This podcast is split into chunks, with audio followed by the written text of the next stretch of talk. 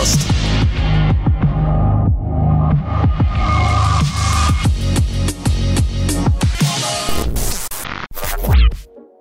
Прямиком с фермы э, лошадиное копыта пришел к вам рассказать о том, как растить коров, а потом отдавать их на убой, получать ценные шкуры, мясо и строить свою семью, бать свою сестру и унижать свою жену.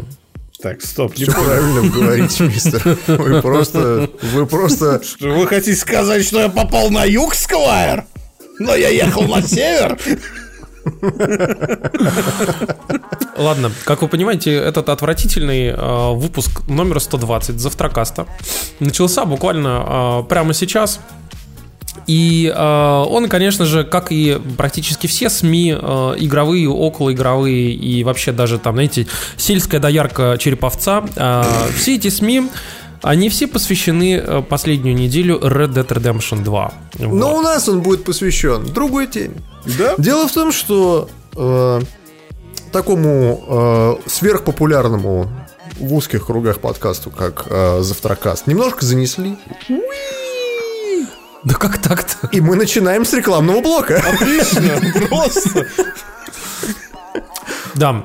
В общем-то, это действительно, на самом деле, актуальный рекламный блок. Э, Как мы понимаем, что настоящий ковбой и его дама а, на Новый год стараются обычно куда-нибудь уехать. Вот. Мы понимаем, что не у всех ковбоев и не дам это получается сделать. Иногда Но если бывает, что вдруг... два ковбоя пытаются уехать, но как бы дальше Колорадо они редко Ну, уезжают. они но- обычно уезжают куда-нибудь в район Солсбери, знаешь, на шпили посмотреть. Э, Или на горы, опять же, почему бы нет?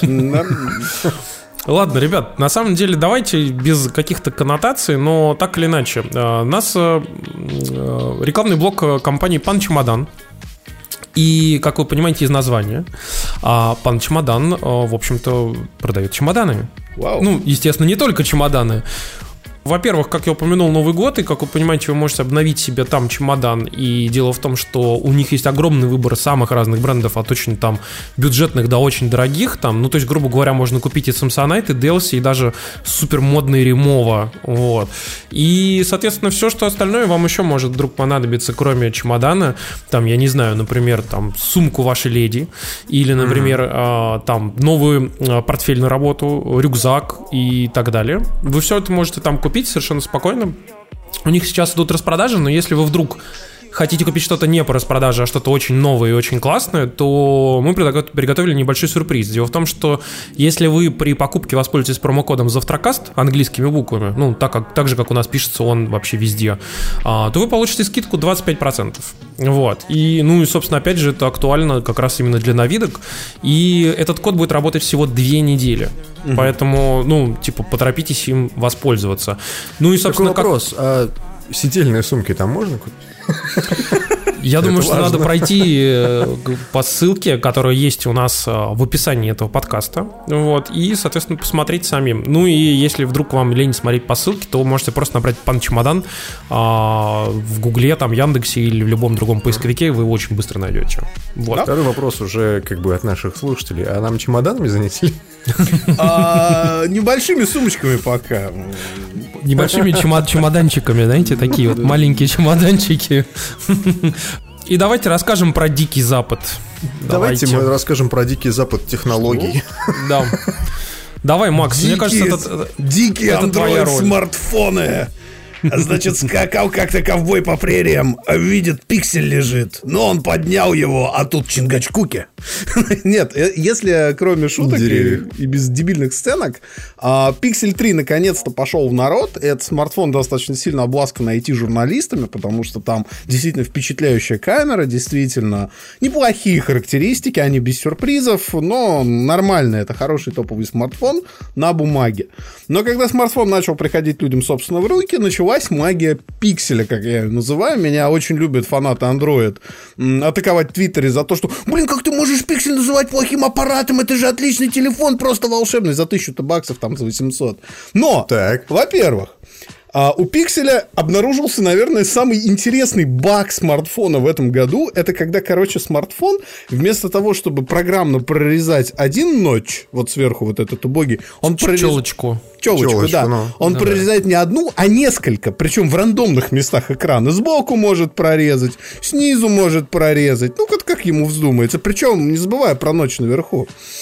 Ты знаешь, я так понимаю, что это не единственная проблема пикселей, Да, потому что вот конечно, это только начало. владельцы, владельцы Google Pixel со- со- составили целую петицию к Google на Reddit, и там, среди прочего, написано Speaker issues, э, ну то есть... Issues. э, да, issues, один хер. Э, Screen quality issues, black crush, microphone quality, artificial notch, это вот то, что ты говорил, то, что она в разных сторонах появляется.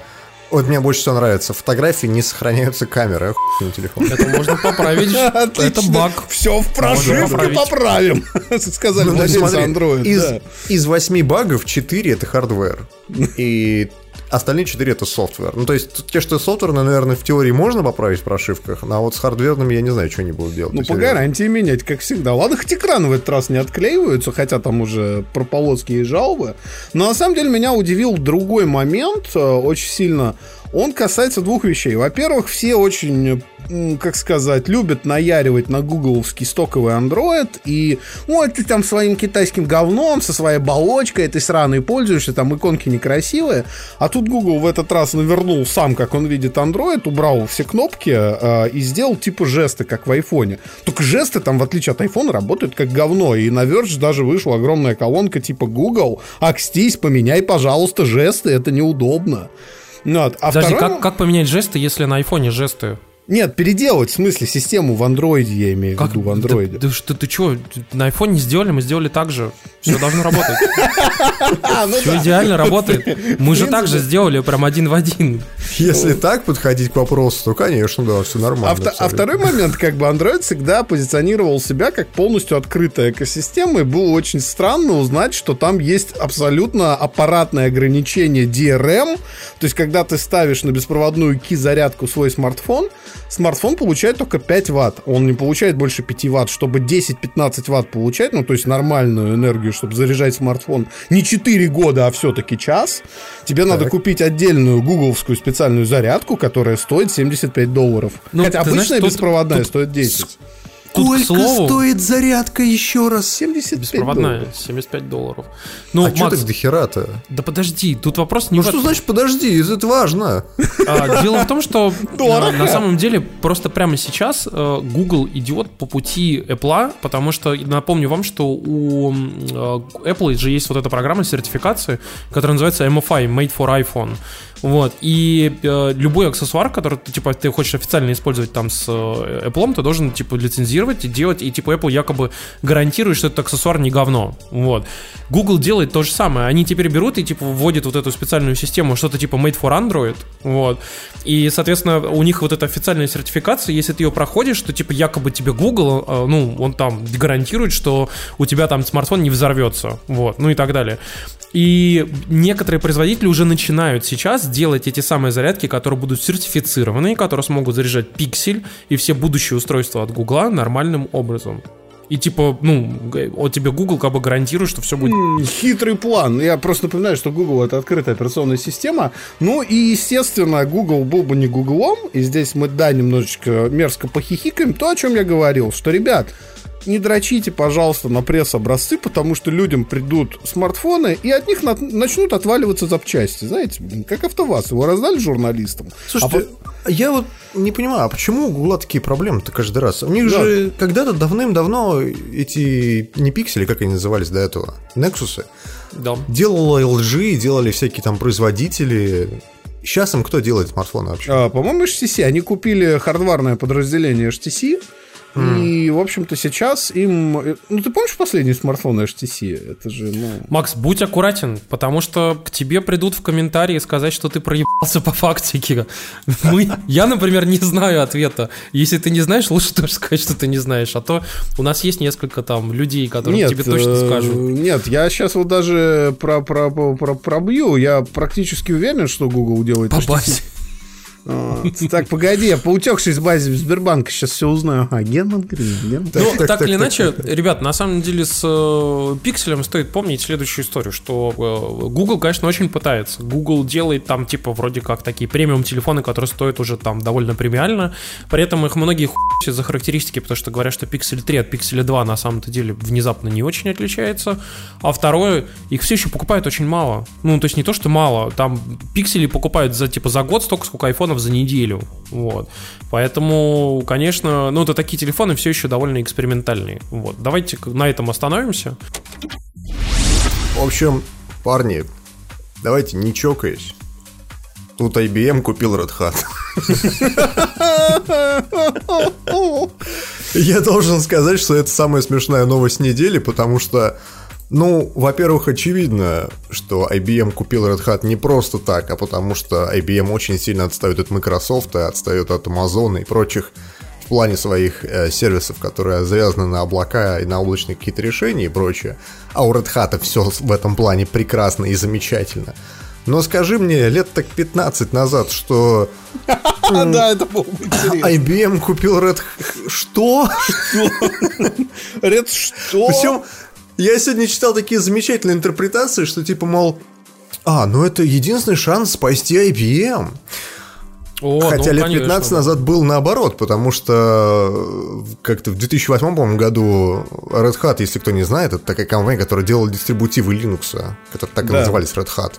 Так вот, где-то, по-моему, в Enterprise 2008 причем. году в 2008 году они решили дел- больше не делать лицензии, которые доступны частным пользователям, а перейти на Red Hat Enterprise Linux, то есть э, только тот, который будет делаться для корпоративных пользователей, а всем остальным вот так вот просто с барского плеча отдали Федору. Если вы слышали про такой дистрибутив Linux, как Fedora, то это вот, по сути, то Это у Димки на голове. Да. Так вот, так вот, IBM покупает Red Hat. Причем самое смешное, что а, непонятно за сколько инстаграмов, но я думаю, что за, За много. 38. А, там написано уже, да? Да. Это Нет, хорошо. Ты знаешь, самое интересное, Бобук, э, один наш такой соведущий, повесил mm хорошую картинку, которую якобы сняли, ну, скорее всего, сняли в офисе, собственно, Hat после новости об этой покупке, типа, сначала они игнорируют тебя, потом они смеются над тобой, потом они сражаются с тобой, а потом и доклеено бумажками, они покупают тебя. Покупают тебя, да. Слушайте, ну, у нас... На самом деле, давайте... Я хотел тебя прервать немножко, ну. потому что ты э, как бы рассказываешь от, ну, с позиции того, что многие люди знают о, о Hat, а как бы люди реально не понимают. У нас даже в чате вот спрашивают. Я очень быстро поясню. Дело в том, что э, ну, Red Hat, как Дима сказал, они делают одни из самых известных дистрибутивов Linux, и это не просто дистрибутивы Linux, а это такие enterprise и embedded Linux, которые можно ставить там в первую очередь на серваки. И уже кроме Linux это все дело вышло существенно дальше и вперед э, в сторону enterprise решений крупных, облачных, которые действительно делаются под серваки, под управление там различными там, э, там процессами, автоматизацией процессов и так далее. И э, ну, Red Hat являются одними из там типа ну, такими э, законодателями моды вот всех, всей этой темы. И, Мне по нравится сути, следующий вопрос. А что такое дистрибутив? А что такое Linux? Но если вы, в принципе, не понимаете, чем занимается IBM, а, дело в том, что IBM, а, в принципе, ушел от каких-то консумерских вещей, и 99% вещей, которыми занимается IBM сейчас, это разработка различных процессоров, научные открытия, патенты, это различные enterprise-сервисы, а, enterprise-серверы, enterprise всякие там, а, ну, то есть для бизнеса созданные там устройства, и их огромное количество, вот. А то, что продается обычным людям, они практически полностью убрали из своего ассортимента, и это им пошло на пользу, потому что они не смогли, собственно, биться с э, там людьми, которые производят там ноутбуки, например, и вышли из этого рынка, отдав свою долю Lenovo, насколько вы помните, вот. А в Enterprise они, наоборот, достигли безумных высот, потому что у них очень хорошие финансовые показатели, и у них э, на рынке все, что они делают, оно очень успешно, на самом деле. Вот. Если что, почитайте в Википедии, кстати. Это полезно. Мы переходим на нашу основную тему подкаста, я бы так тяжелые наркотики. Это выход Red Dead Redemption 2, конечно же. Да. Слушайте, парни, а у вас вообще какие впечатления от игры? Давайте вот без восторгов, а так вот сдержанно и субъективно.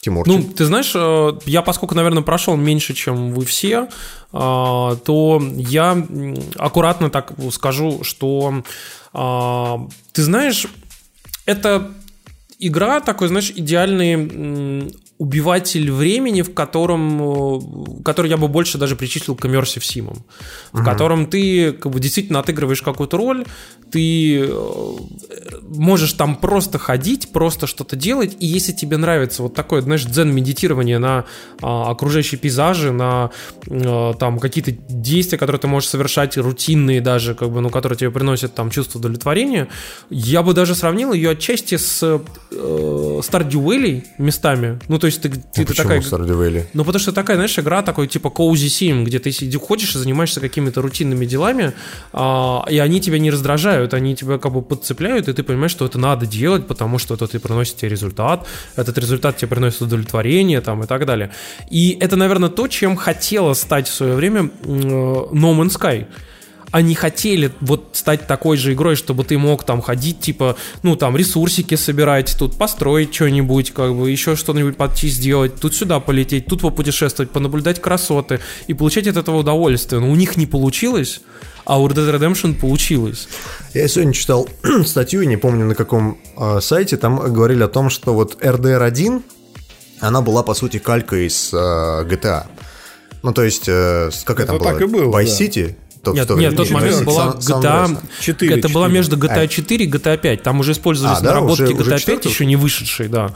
Но была построена на основе GTA 4, да. Короче, игра работала, я про первый RDR, игра работала по принципу а, игры от Rockstar, то есть там были задания, на которые ты приходишь, ты их выполняешь, идешь на следующее задание, приходишь, выполняешь, то есть, ну, как бы вот все, постоянный какой-то экшен, постоянно что-то, да.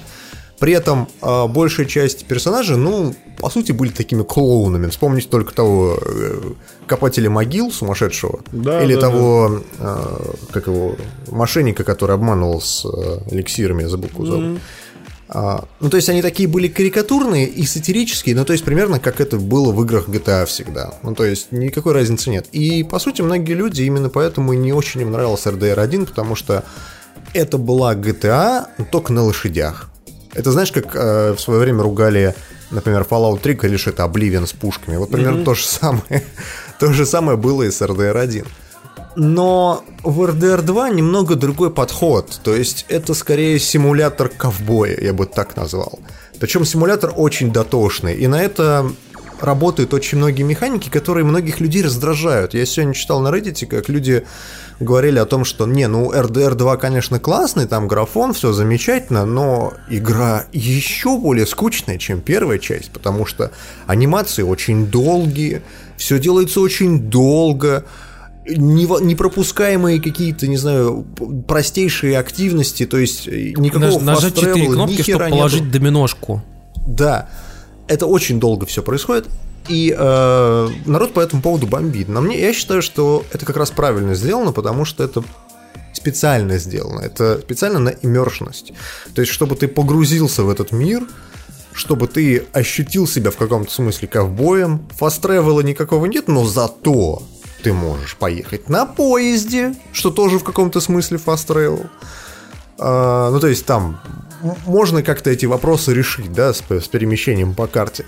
Но вся идея э, РДР в том, что ты медленно на лошади из одного поселения в другое едешь, там условно 10 минут по равнинам тебе никто не встретился, кроме животных. Ты а когда наконец масштабы. они... Да, когда они наконец встречаются, то тебя загрызает волк, и как бы на этом все заканчивается. У меня, честно сказать, любая встреча с животным, она превращается, ну, в довольно напряженный момент. Там есть э, миссия, где ты идешь, короче, охотиться на рысь, рысь, и она сидит в пещере. Ты заходишь в пещеру, темно, ни черта не видно. У тебя такая лампочка, которая, знаешь, нет-нет да погаснет. И рысь перемещается гребаный чужой по этой пещере. Ты, сука, боишься ссаной рыси. В какой игре это возможно? Да, слушай, но на самом деле ведь люди, которые рассказывают, что RDR 2 скучный, а, и говорят, что вот там то все медленно. Слушайте, а у меня такой хот-тейк а, после того, как я проигра- поиграл, наверное, часов 15 суммарно за эти дни. это Breath of the Wild, но в отличие от Breath of the Wild, эта игра сделанная с абсолютно четким э, творческим фокусом на конкретный жанр, ковбои mm-hmm. и вестерны. А во-вторых, там абсолютно на самом деле все те же механики. Деградация оружия, уход э, и микроменеджмент. Ты можешь выключить камеру и ходить по подсказкам. Ты, в принципе, абсолютно так же сдаешь сайды, потому что ты их ищешь в мире. И так далее, и так далее, и так далее. Но, на мой взгляд, у Rockstar это получилось сделать куда как менее топорно и менее карикатурно. Потому что вот меня за... Я, я ненавижу микроменеджмент в играх. То есть тут это mm-hmm. мне персонально неприятно. Меня за 15 часов абсолютно ничего не напрягает. Мне по кайфу ухаживать за лошадью. Мне по кайфу делать апгрейд апгрейда оружия и следить за ним. Потому что это на самом деле сделано не так раздражающе, когда у тебя после пяти выстрелов ломается револьвер. Там вообще его надо основательно измотать так. Часов пять из него стрелять, наверное, нон-стопом. Там классно сделаны все вот эти вот микроменеджментские механики. И мир куда как более живо реагирует на тебя. Ты этого не ожидаешь, потому что ты приходишь в город, приносишь тушу, сдаешь тушу мяснику, а потом тебе говорят, чувак, иди постирай свою одежду, от нее воняет кровью. Но... Кстати, насчет воняет кровью и прочей всю эту ерунду. Я, кстати, в сравнении с Зельдой оно хорошо, mm-hmm. потому что в Зельде в свое время были механики, которых не было в других open world играх. Это ну, как бы проработка неких стихий, да, то есть вот был, например, стихия огня, стихия воды, а, и так далее. Ты мог как-то комбинировать все эти вещи. То есть, условно, ты мог а, льдом захерачить воду, и оттуда вырастала ледяная глыба, там что-нибудь поджечь, и все это горело и так далее. Вода, если попадала, допустим, на скалу, то ты по ней соскальзывал. Ну, то есть, в этом плане мир ощущался живым. Так вот, могу сказать, что РДР тоже в каком-то смысле стырила эту механику из Зельды. Может быть, конечно, и не из Зельды стырила, а может еще откуда-нибудь. А может, они сами это придумали.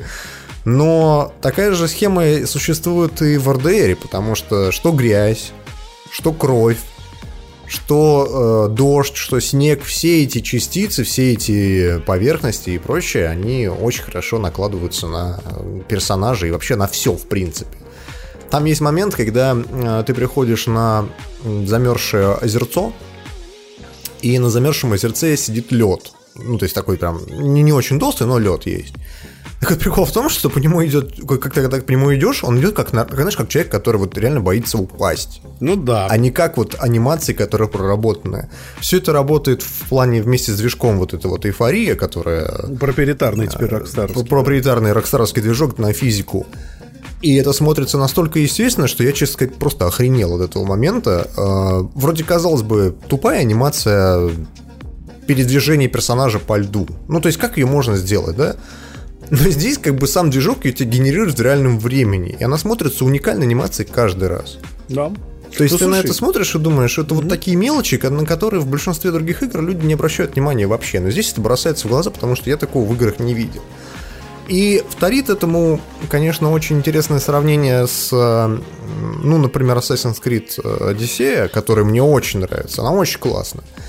Но в Assassin's Creed Odyssey все работает на фан.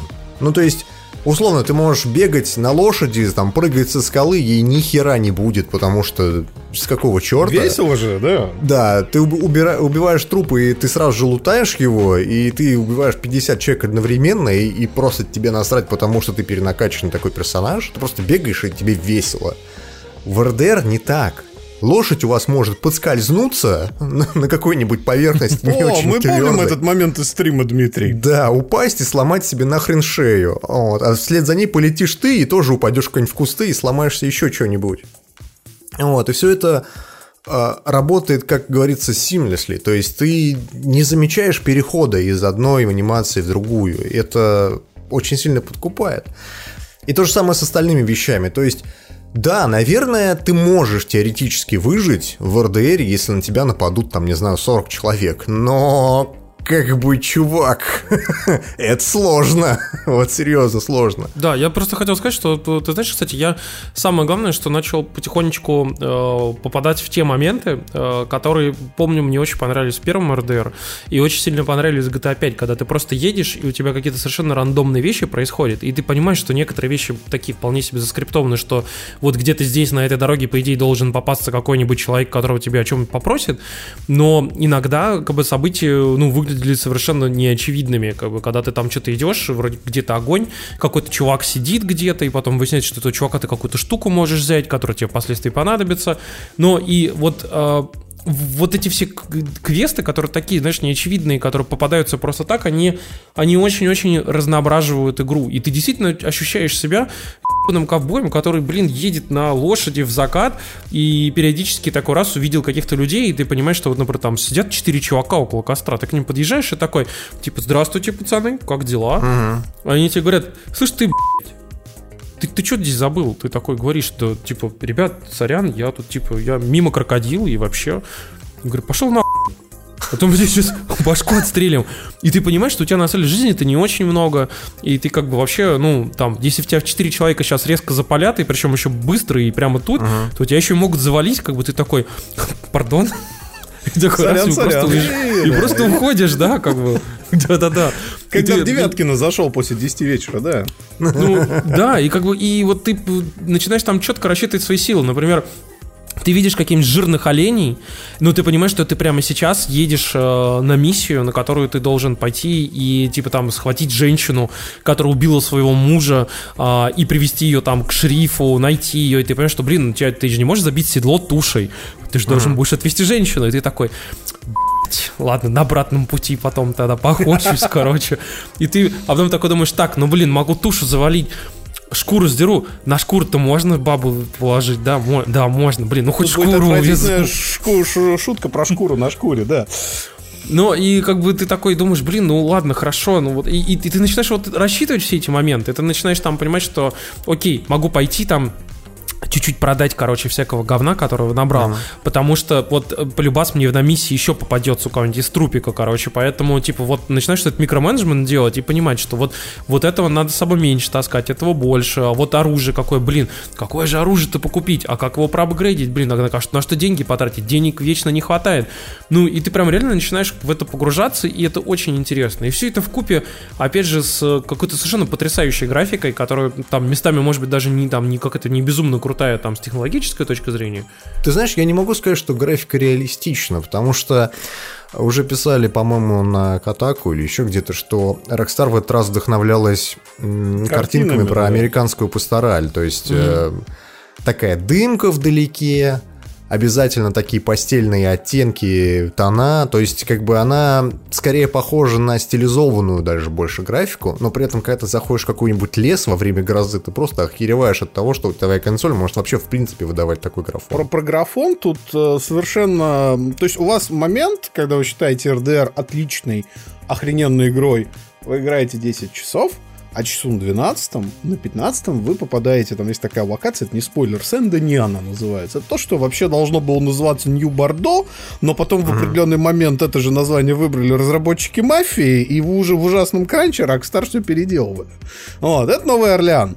Вот когда ты попадаешь в Новый Орлеан, пачка у тебя едет вниз, и назад она не возвращается. И речь даже не о графике, она там просто невероятная. Речь о том, что RDR это, наверное, лучшая игра с точки зрения звука из всех, что я слышал, со времен, наверное, микса MGS4, потому что в игре звучит ебаное все. То есть угу. очень часто в играх какие-то предметы не звучат, они не озвучены. Ну, то есть ваш э, персонаж вытаскивает меч, у него есть звук вытаскивания меча, тот факт, что у него набалдажник там на мече, он никак не звучит. Это насрать звукорежиссеру было. В РДР звучит все. Вы можете на слух отличить шпоры своего ковбоя от э, ручек карабина, к которым крепится ремень. То есть там количество звуков на единицу времени абсолютно невероятное. И если в пустыне или в прериях это просто впечатляет, ты попадаешь в Сен-Дени, тебя просто адски накрывает этой картиной живого города конца 19 века. Причем, ты знаешь, э, самое интересное, что... Вот примерно так. Ты, ты смотришь на этот город, и ты понимаешь, как это резко контрастирует с э, самым большим, ну, начальным, да, вот этим штатом. Да, да, да, да, да, да, Валентайн, да, который. А, то есть там открытые просторы, такие э, лужайка, трава, там везде, везде деревья, ну то есть прям видно далеко, замечательно. Приезжаешь в город, и ты понимаешь, что если следующий GTA будет хотя бы примерно таким же, Mm-hmm. Я не знаю, это будет еще одна игра года совершенно точно. Да. А она явно что... будет только года через 3-4. Да, на PlayStation лет 5 через поиграешь. 10. Давай, давай честно, давай честно скажем, что игры Через Rockstar 8 выходят лет. раз, раз в 10 лет, да, так будет проще считать, вот серьезно. Ну подожди, GTA 5 вышла в э, 2012 2013 году. году. То есть это, ну, как бы, вот она вышла, потом вышла Red Dead Redemption 2, сейчас 2018 году. 6 лет разницы. Red Ну Dead да. Redemption, кстати, до GTA 5 вышла буквально за 3 года до нее. За 2 даже года. Вот. То есть э, разница-то не очень большая. Я думаю, просто, ну, production value высокий очень.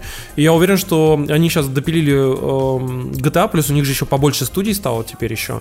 Вот. И в GTA, наверное, они там, конечно, лет через 5 ее выпустят, чтобы еще 2 миллиарда долларов заработать. Вот. Я уверен, что у них это легко удастся сделать. Но возвращаясь к Red Dead Redemption, последний, наверное, момент это то, что, конечно, а, игра совершенно необъятная. Если вы думаете, что вы сможете ее очень быстро, легко пробежать, то, конечно, наверное, если прям очень быстро стараться, может быть, это и возможно. Ты знаешь, ты знаешь, я уже видел в Твиттере э, жалобы, правда, почему-то не от наших людей, что довольно странно. А, то есть неожиданно, да? Обычно, обычно наши жалуются всегда. А Нет, от американцев, что типа да вот я там 12 часов что-то делал, и ничего не произошло, то есть вообще ничего. И это довольно смешно, потому что, ну, как бы на вас-то и рассчитано. Вы же любите, как бы, это, это же ваша история американская там и прочее. Ну, то есть, как бы это, это тот сеттинг, который в Америке традиционно уважают. Да? Это как если бы, не знаю, в России, наверное, Сталкер 2 выпустили. А, ну, понятно, да. Или, или русский Fallout. как- Racing Club, да, вторая. Да, Но да, да. ну при этом, вы знаете, я скажу так, что, конечно, э, это игра, в которой э, вам нужно действительно понимать, что она такой почти immersive sim. Это, это не GTA, в которой вы просто пробегаете ради сюжетки.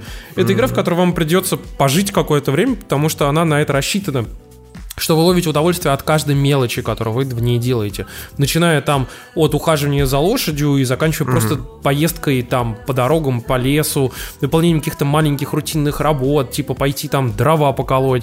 Ну, у вас вот реально должно переть вот это ощущение, что вы действительно там вот этим ковбоем а, просто живете там и просто вот проживаете определенный промежуток времени, как бы параллельно двигаясь, и в вашей жизни действительно происходят какие-то там типа события. И вот если вы это осознаете, то действительно очень круто. Вот. И, ну, При этом самое интересное в РДР, чего не было в других играх, ну, по крайней мере, я такого никогда в жизни не встречал, а, это то, что NPC вас знает, они вас узнают в какие-то определенные моменты. Ну, то есть это делают, конечно, не все NPC, но многие. мгм. Они пересказывают тебе слухи, комментируют события, которые произошли в игре в самой. То есть, например, простой пример. В Валентайне, это первый город в РДР, такой маленький городишко, вы можете в какой-то момент увидеть чувака, который выкидывает а, другого из салуна и ругается на то, что тот переспал с его женой. А, вот если вы вернетесь в этот город спустя какое-то время, вам бармен или там, допустим, продавец магазина расскажет, о, у нас тут на прошлой неделе такое было, ой, у нас тут вот, вот чувака выкинули, да, из салона, представляете, охереть можно. Ну, вот. Ну, то есть, э, это все работает на погружении в мир. То есть тебе кажется, что эти люди живые. Если вы, например, набедокурили в каком-то городе, и за вами гонялся шериф, а, и вы от них уехали, вернулись спустя какое-то время, или даже, например, вы заплатили штраф, вы заплатили, то есть как, э, штраф это аналог, как, как в GTA были звездочки, да, то есть вот вы пошли, Обнулили баунти, да. обнулили, да, все, и вам казал, казалось, что все поставлено как бы на свои места. Но Потом вы приходите в магазин, город, и, и вам в магазине говорят, давай-ка, блядь, ты купишь, что тебе надо, и уебывай отсюда нахуй. Да, а к шерифу ты приходишь получить от него квест на э, по раз- э, поиск разыскиваемых преступников, а шериф тебе говорит, я такому гниде, как ты, никогда в жизни не дам никакого задания, понял? Пошел нахер отсюда. Пошел нахер, я сказал, чё, чё смотришь, пошел нахер, и высовывает пистолет, и у тебя есть несколько секунд, чтобы съебать, серьезно.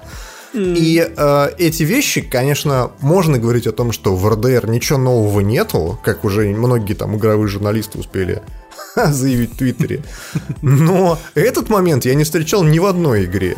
Вдобавок ко всему, мне очень понравилась реализация, как здесь сделана охота. Ну, то есть, казалось бы, это такая активность, которая нахрен не нужна в игре. Ну, то есть, без охоты вполне можно себе обойтись. У вас будет пара таких заданий, которые надо по сюжету пройти, там, вроде охоты на медведя обязательный.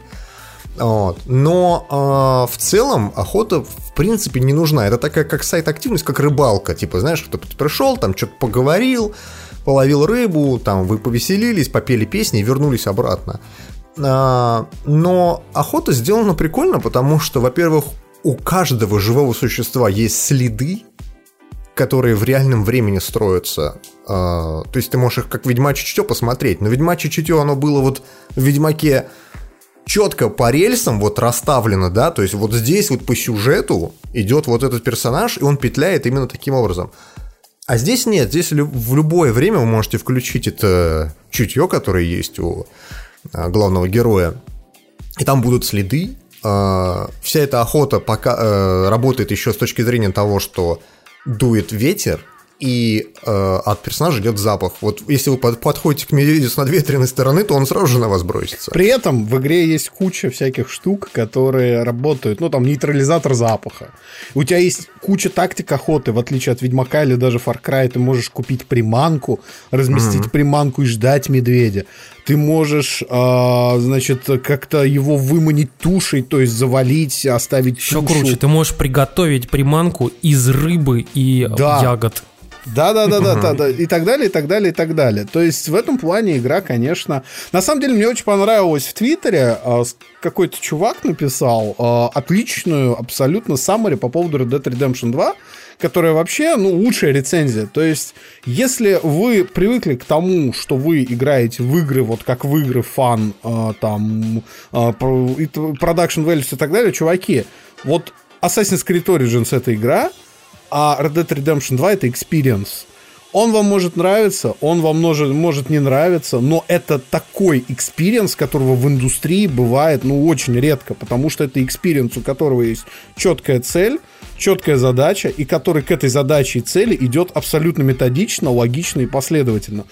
То есть, как Last of а, она тоже не всем нравилась, там тоже были проблемы, на самом деле, объективные, но Last of Us это был именно experience, эта игра была очень неприятной местами, и в этом была задумка. Но, но, но в общем-то, вот. Еще бы я сказал, что не надо думать, что эта игра не лишена недостатков. В ней куча угу. недостатков. Да миллиард, там с интерфейса до управления. Начиная, вот начиная с управления, которое бесит и продолжает бесить даже после 30 часов геймплея. Оно сделано очень нелогично.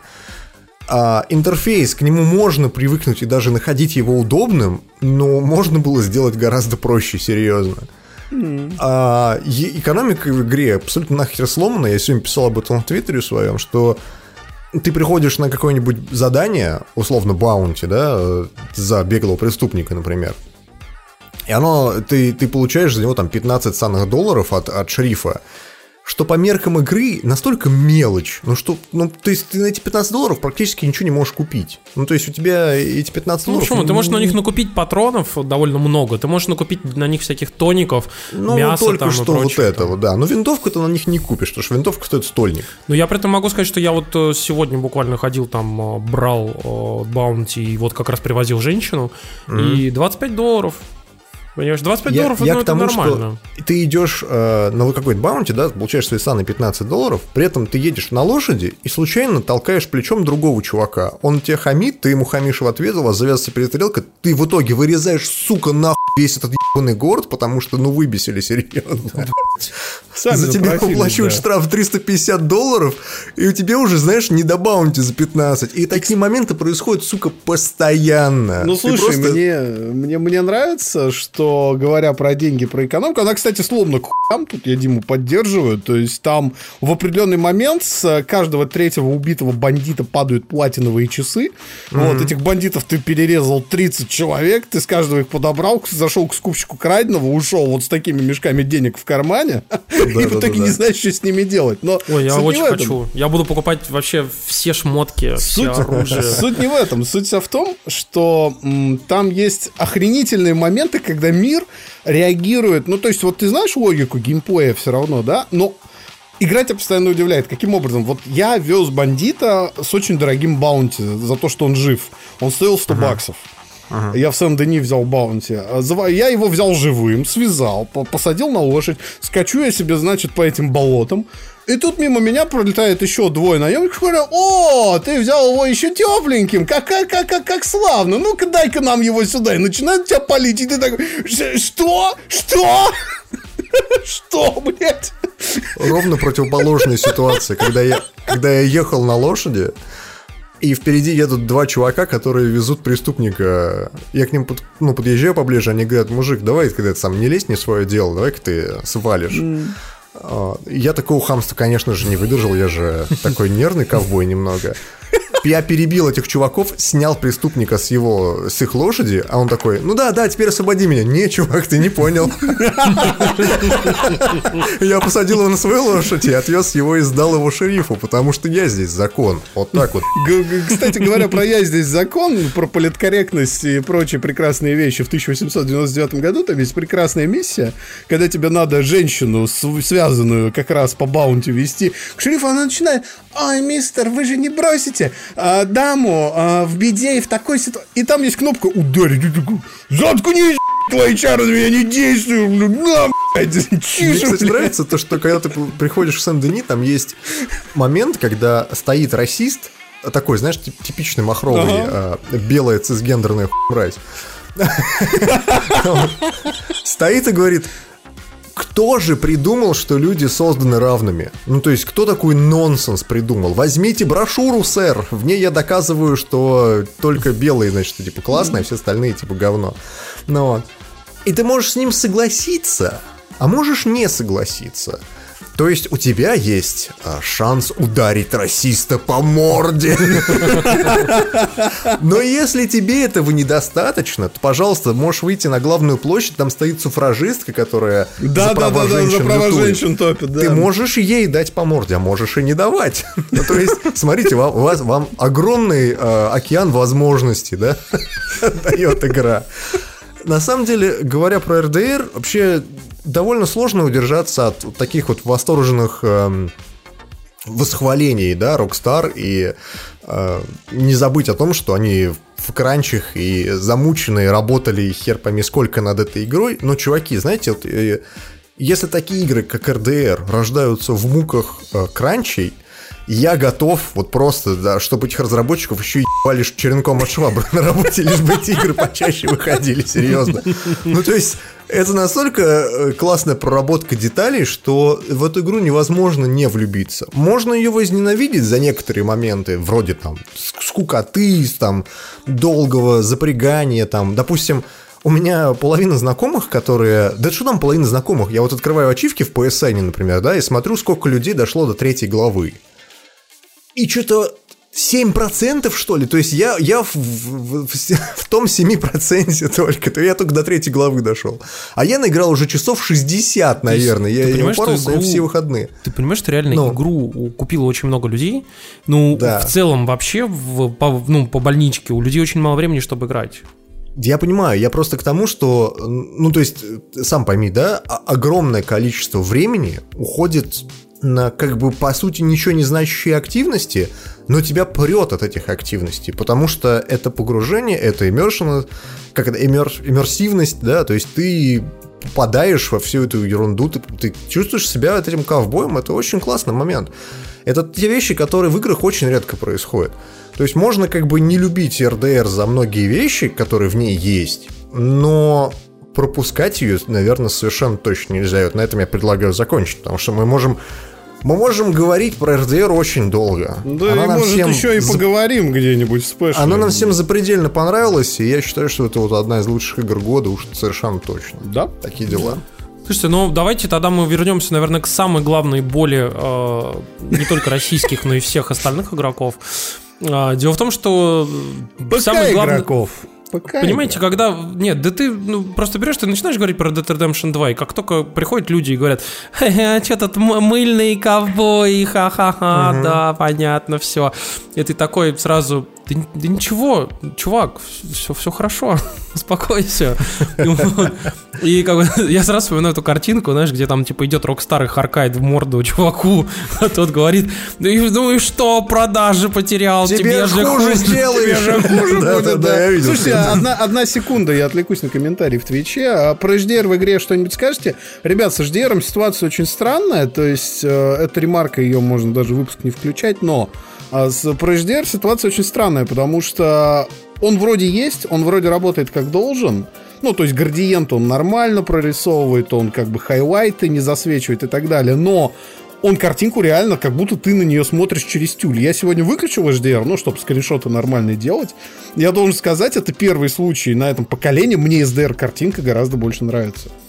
Я включил HDR э, и... И я думал, я думал, Из... это моя проблема, Тимур, но оказывается на Западе тоже ноют, что Нет, HDR кривой. Это, это реально очень большая проблема, которая сейчас всех то есть реализацию HDR в, именно в Red Dead Redemption, она довольно странно сделана. Да? Возможно, это поправит патчами. Кстати. Слушай, ну да, я могу да. сказать, что, например, смотри, я читал о том, что там, типа, все очень темно. Я говорю о том, что, типа, например, заходишь в пещеру э, какую-нибудь, которая, типа, ну, темная, расстреливаешь все фонари, и там вообще темнота. Ничего, нормально все высветляется, как бы, и не, не остается темных участков, чтобы ты, типа, не видел, где ты вообще находишься. Но я связываю это с тем, что у меня все-таки, ну, у меня в телеке, как бы, как во многих этих LG OLED, у них хороший динамик тон мэппинг стоит, а, и mm. они тебе автоматически подстраивают твой а, HDR под, э, соответственно, ну, там, то, что у тебя происходит на экране. И вопрос в том, что, например, когда ты там настраиваешь HDR в самой игре, он же тебе тоже пишет, типа, настройте HDR Luminance под э, ваш телевизор. И он говорит, что под OLED ставьте 300, под типа LCD ставьте LCD 100. 100. Вот, я поставил 300, у меня все идеально вообще работает. Ну, я Может... тоже играю на сотке, и там все хорошо. Но смотри, я тебе про то, что с яркостью там все в порядке, а с градиентами там все в порядке. Там проблема большая с цветами и четкостью. Картинка менее четкая, и она выцветшая. То есть я тебе советую посмотреть SDR, и ты охренеешь от того, на, на самом деле, сколько оттенков ты проебал. Я сам был в шоке.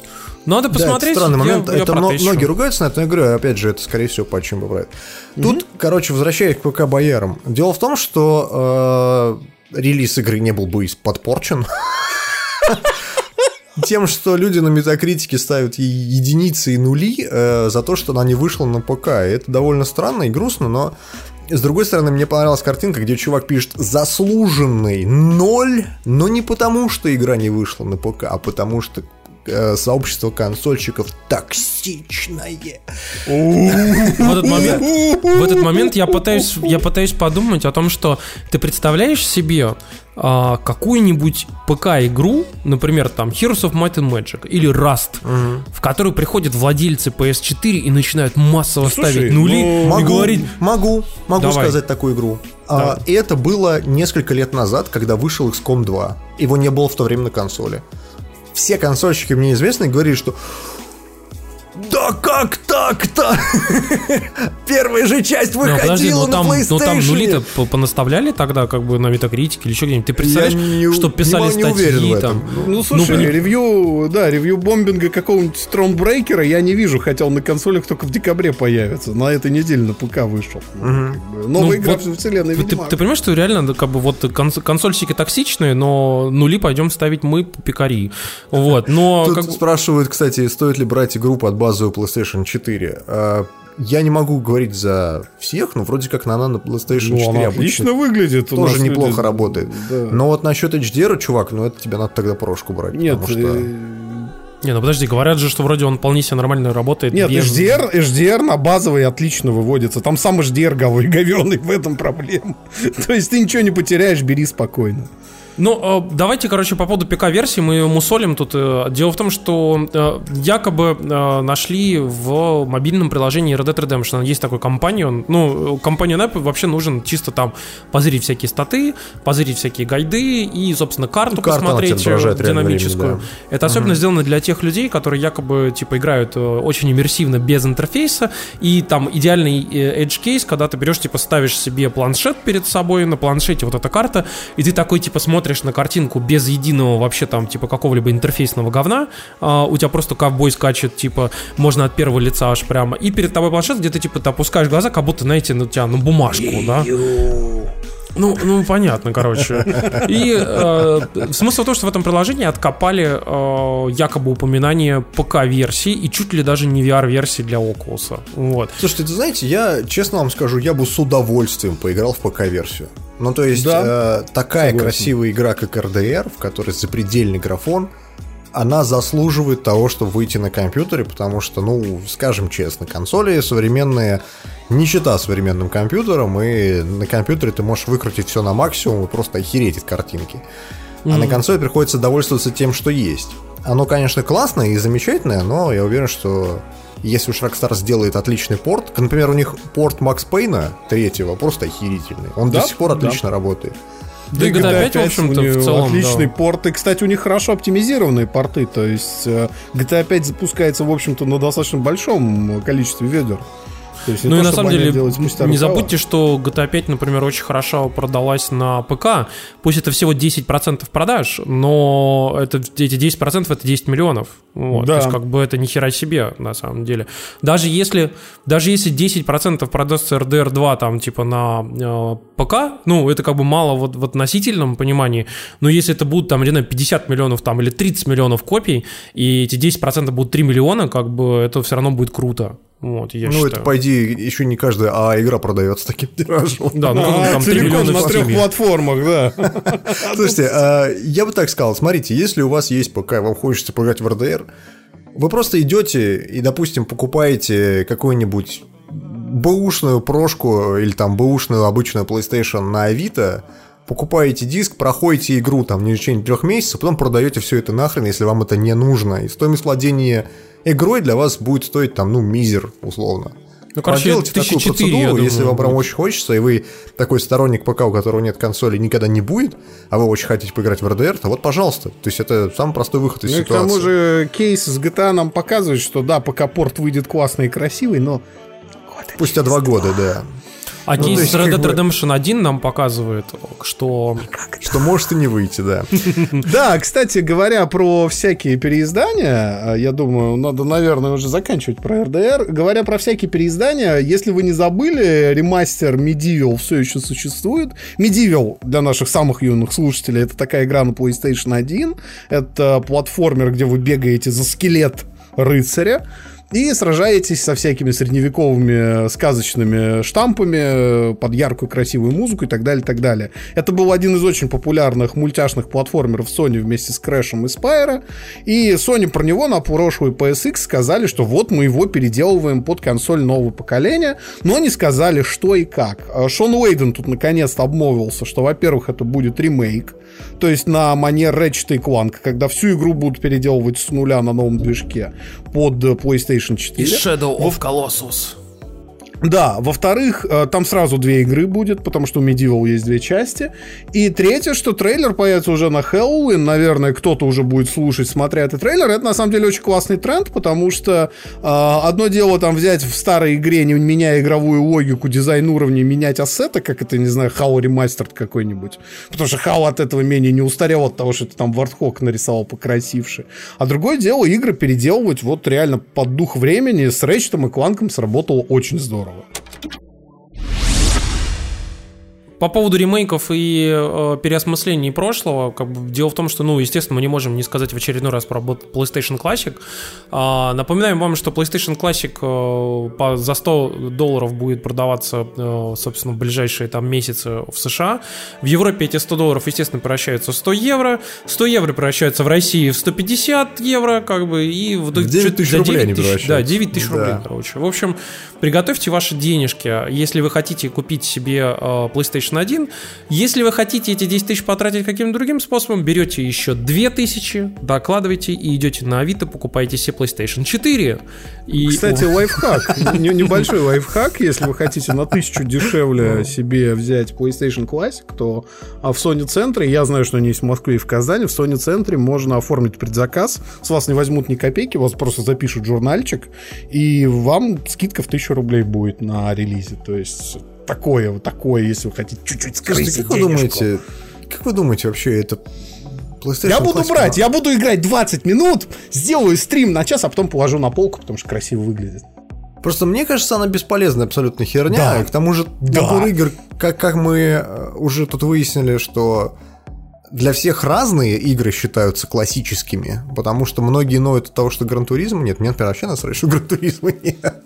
Люди, которые это ноют, они ведь не понимают двух вещей. Во-первых, они не смотрели отличную документалку Noclip про GOG, про GOG, где он рассказывает, какой вообще ад с лицензиями на старые игры творится. Mm. А во-вторых, что вот, например, Gran Turismo там или Ace Combat хорошо. Вот очень многие ноют, что нет первого Ace Combat. Ребят, Там самолеты лицензированные, машины лицензированные, эти лицензии выдавались хер знает кем, хер знает когда, и их сейчас восстанавливать это того не стоит, ну как бы серьезно. Но давайте, смотрите, вернемся к списку игр. Дело в том, что его наконец-то объявили, и он у нас следующий. Во-первых, Battle Arena Ташинден.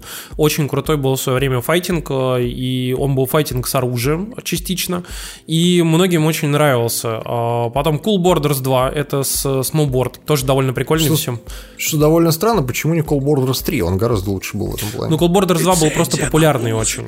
Вот. И я думаю, да, Макс прав еще лицензия на музыку. Destruction Derby, совершенно охренительная игра, где был Destruction. Это PlayStation Был 1, а там, может, там было все разъебано. Ты сейчас будешь все 20 перечислять? Нет, я очень быстренько хотел про каждую сказать, как бы, но некоторые, про некоторые мало, про некоторые побольше. Final Fantasy 7, ну, вы сами понимаете. Grand, Grand Theft Auto первая, а, самая первая, которая еще с топ-дауном прямо сверху. Потом Intelligent Cube, без понятия, что это. Jumping Flash, тоже без понятия. Metal Gear Solid, ну, вы сами понимаете. Мистер Дриллер, не умрет. без понятия. Oddworld, Apes Odyssey, ну, вы сами понимаете, Ну, Oddworld классика, это да. классика, да. Классика, да. Реймон самый первый. А, Resident Непонятно, почему не второй, кстати. Ты знаешь, второй и третий были довольно популярные, э, но первый такой, типа, прям реально классика-классика. Вот. Потом Resident Evil, э, Ре- Director's Cut, э, Revelations Persona, это я так и не Вот понял. что внезапно, абсолютно, это первая персона. это. А, это первый, ну хорошо. первая М, персона. Но Persona 2, мне кажется, была бы лучше, она людям больше заходила. Потом Ridge Racer Type 4. Ridge Racer! Рейсер! Да-да-да. Потом Super Puzzle Fighter 2 Turbo. Это, по-моему, вообще Это история с... Тетрис. Это даже, по-моему, не Это, по Тетрис, сути, а Тетрис. шарики, по-моему. Нет? Да, да, ну, да, или, да, что-то, да. по- или что-то подобное. Да. Ну, короче, ерунда. Сифон фильтр, как вы помните, э, под, под дрифт очень хорошо заходит э, под Это Евробит. тоже первый причем. заметь. Да-да-да. А Tekken 3, полностью согласен, потому что первый был ущербный, второй был, ну, не очень. Rainbow Six самый первый. Если вы фанат... Причем надо Димка, понимать, что это Димка, не тот айда рейд. на стрим, айда на стрим, Димка. Надо- надо Так понимать, что это- заходи. Я, я объясню. Rainbow Six на консоли на первый PlayStation это не тактическая игра, которая вышла на ПК в Да, это были разные игры абсолютно. Это тупо шутер. Ну, Да, да. да, да, да, да. Ну и, соответственно, первый самый Twisted Metal. Вот. Да? И Wild Arms. А, на самом деле, все, эти- все эти истории, они говорят нам только о том, что у всех разные. А вы видели, кажется, какой список будет в Японии? Там совершенно другие игры. Да. Ты знаешь, меня, меня радует, э, точнее радует, меня наводит на некие позитивные мысли, то, что там есть фраза в, вот в этом анонсе, что игры предзагружены. Предзагружены. 20 игр. Что если они могут, в общем-то, там менять ростер? Ты можешь Не его покупать за уверен. денежку. Да там нет ничего такого хардварного, чтобы там, типа, Ну, условно... посмотрим, что там есть. Вот Я разберут, уверен, что знаешь, а там Vita TV будет. через три дня после выхода просто. Я почти уверен, что там Vita. TV, знаешь, вот просто кастомная, серьезно. Меня можно поставить вообще все, что хочешь. И... А прикинь, прикинь, ты открываешь ее, короче, эту коробочку, а там сидит чейнджер на 5 дисков. А там внутри, знаешь, типа диски DVD э, двухслойные, на которых причем, вну- Да, да. Знаешь, а внутри на- 20 в одном диске. Такая русская версия. с перевороткой, знаешь, такая, которая это, с двух сторон. Ничего не вырезано, ничего не перекодировано. да. Слушайте, ну, Слушайте, но мы, мы тут просто говорили только что про PlayStation 1 и про русскую цену. А, ребят, мы хотим вас обрадовать очередной совершенно прекрасной вещью. Так как вы живете в России, ну, тем, кто нас слушает вдруг не в России, вам повезло в этом плане больше, у вас цена, если вы живете, например, там в США, в Японии, там в Англии или в Испании, мы вас можем поздравить. Цена на PlayStation 4 Pro в ближайшее время начнет падать, потому что ее уже в Японии срезали перманентно. И, соответственно, примерно на 50 долларов, 50 евро ее снизят в друг- в других странах мира. Но не в России. у нас свой путь. У нас свой путь, и в России цену повысят нас на э, 12 гр- грязные консоли должны страдать, я считаю. Да. И теперь ц- официальная цена РРЦ составит 33 900 рублей. Вот. То есть ты хочешь сказать, что все подорожает. Да. Ну, то есть, соответственно... И, и консоли в том числе, я так понял. Да, и игры, многие АА игры в ближайшее время будут стоить 4400 рублей, чтобы вы просто были к этому готовы и осознавали все свои замечательные преимущества жизни в нашей замечательной стране. Слушайте, кинцо за 4400 уже не рифмуется. Да, Да, как-то, блин, Надо было, вообще. За, чи- Надо было 300 сделать, 4300. Вот, пожалуйста. Кинцо за 4300 отлично рифмуется. Отсосим Кинцо за тракториста. 4400 плохо рифмуется. Но, блин, ребят, просто чтобы вы понимали, что если вы смеялись над людьми и говорили им, что ха-ха-ха, купил PS4 Pro, куплю по скидке, э, ну вот по скидке надо было покупать до, а сейчас есть шанс не купить по скидке. Но напоминаю вам, что серый PlayStation все еще можно будет купить за там 26, 27, 28 тысяч рублей, в том числе заказать его там из США. Тем более PS4 Pro в этом плане очень классная история. Дело в том, что у нее сзади кабель, который втыкается как бы, ну, питание, это кабель идентичный кабелю питания обычного ПК. И вы можете Нас пойти... э, задают важный вопрос в чате, а с какого хера вообще? Ну, это боюсь, Такой же вопрос возникает и у нас. Давайте так это Давайте так его и оставим в Да-да-да. да. Боимся, что этот вопрос надо задавать не нам, и даже не Sony, и даже не нашим ритейлерам, а неким другим людям. Но поскольку мы не политический подкаст, то мы не Мы будем его ни о чем задавать не будем. Кстати, говоря про задавание вопросов, тут Microsoft отвечали на вопрос, сколько ж, блин, удалось заработать. И, в общем-то, заработать удалось до хрена. У них рекордный первый квартал. А у них и вышел рас- какой-то отчет, да? Да, у них вышел по- отчет по первому кварталу финансового, финансового 2019 года, он считается не как календарный. И там, в общем-то, все очень хорошо. У них растет облако, у них растет корпоративный сегмент, а, у них очень сильно выросла выручка, 29,1 миллиарда баксов. Это просто безумные деньги, и прибыль там в районе 9 миллиардов, 8,8. Но самое главное, есть небольшой рост игр, то есть 44% Не небольшой, а огромный игры. рост. Я тебе объясню, 44 нравится. выросли Так, игры. а 36 вырос софт. А, Но тут есть три момента. Первый, речь о выручке. Они никаких цифр прибыли не говорят. Второй, никто тебе, опять же, количество юнитов не говорит, ну, по традиции. И Это опять не момент, имеет значения. Максим, ты все время Третий пытаешься... момент, ты не понимаешь, что, блин, конечно, количество выручки выросло на 44%, потому что в отличие от прошлого квартала, первого прошлого года, у них теперь два SKU на рынке. У них теперь есть Xbox One X. И он, естественно, ну, выше, выше, естественно. Вот, ну, с играми на самом деле все относительно хорошо, если без говноедства, потому что Live тоже растет, он вырос на 8%, там уже 57 миллионов. И Surface прибавил, то есть у них, э, в общем-то, неплохо продаются ноутбуки. Он при- прибавил 14%. И что можно сказать? Можно сказать, что, похоже, Xbox с нами надолго. Закрывать его никто не будет. Мне знаешь, что нравится в этой, в этой статистике? Ну, то есть, понятно, что все растет, все очень классно. Windows OEM 3%. Серьезно? Да.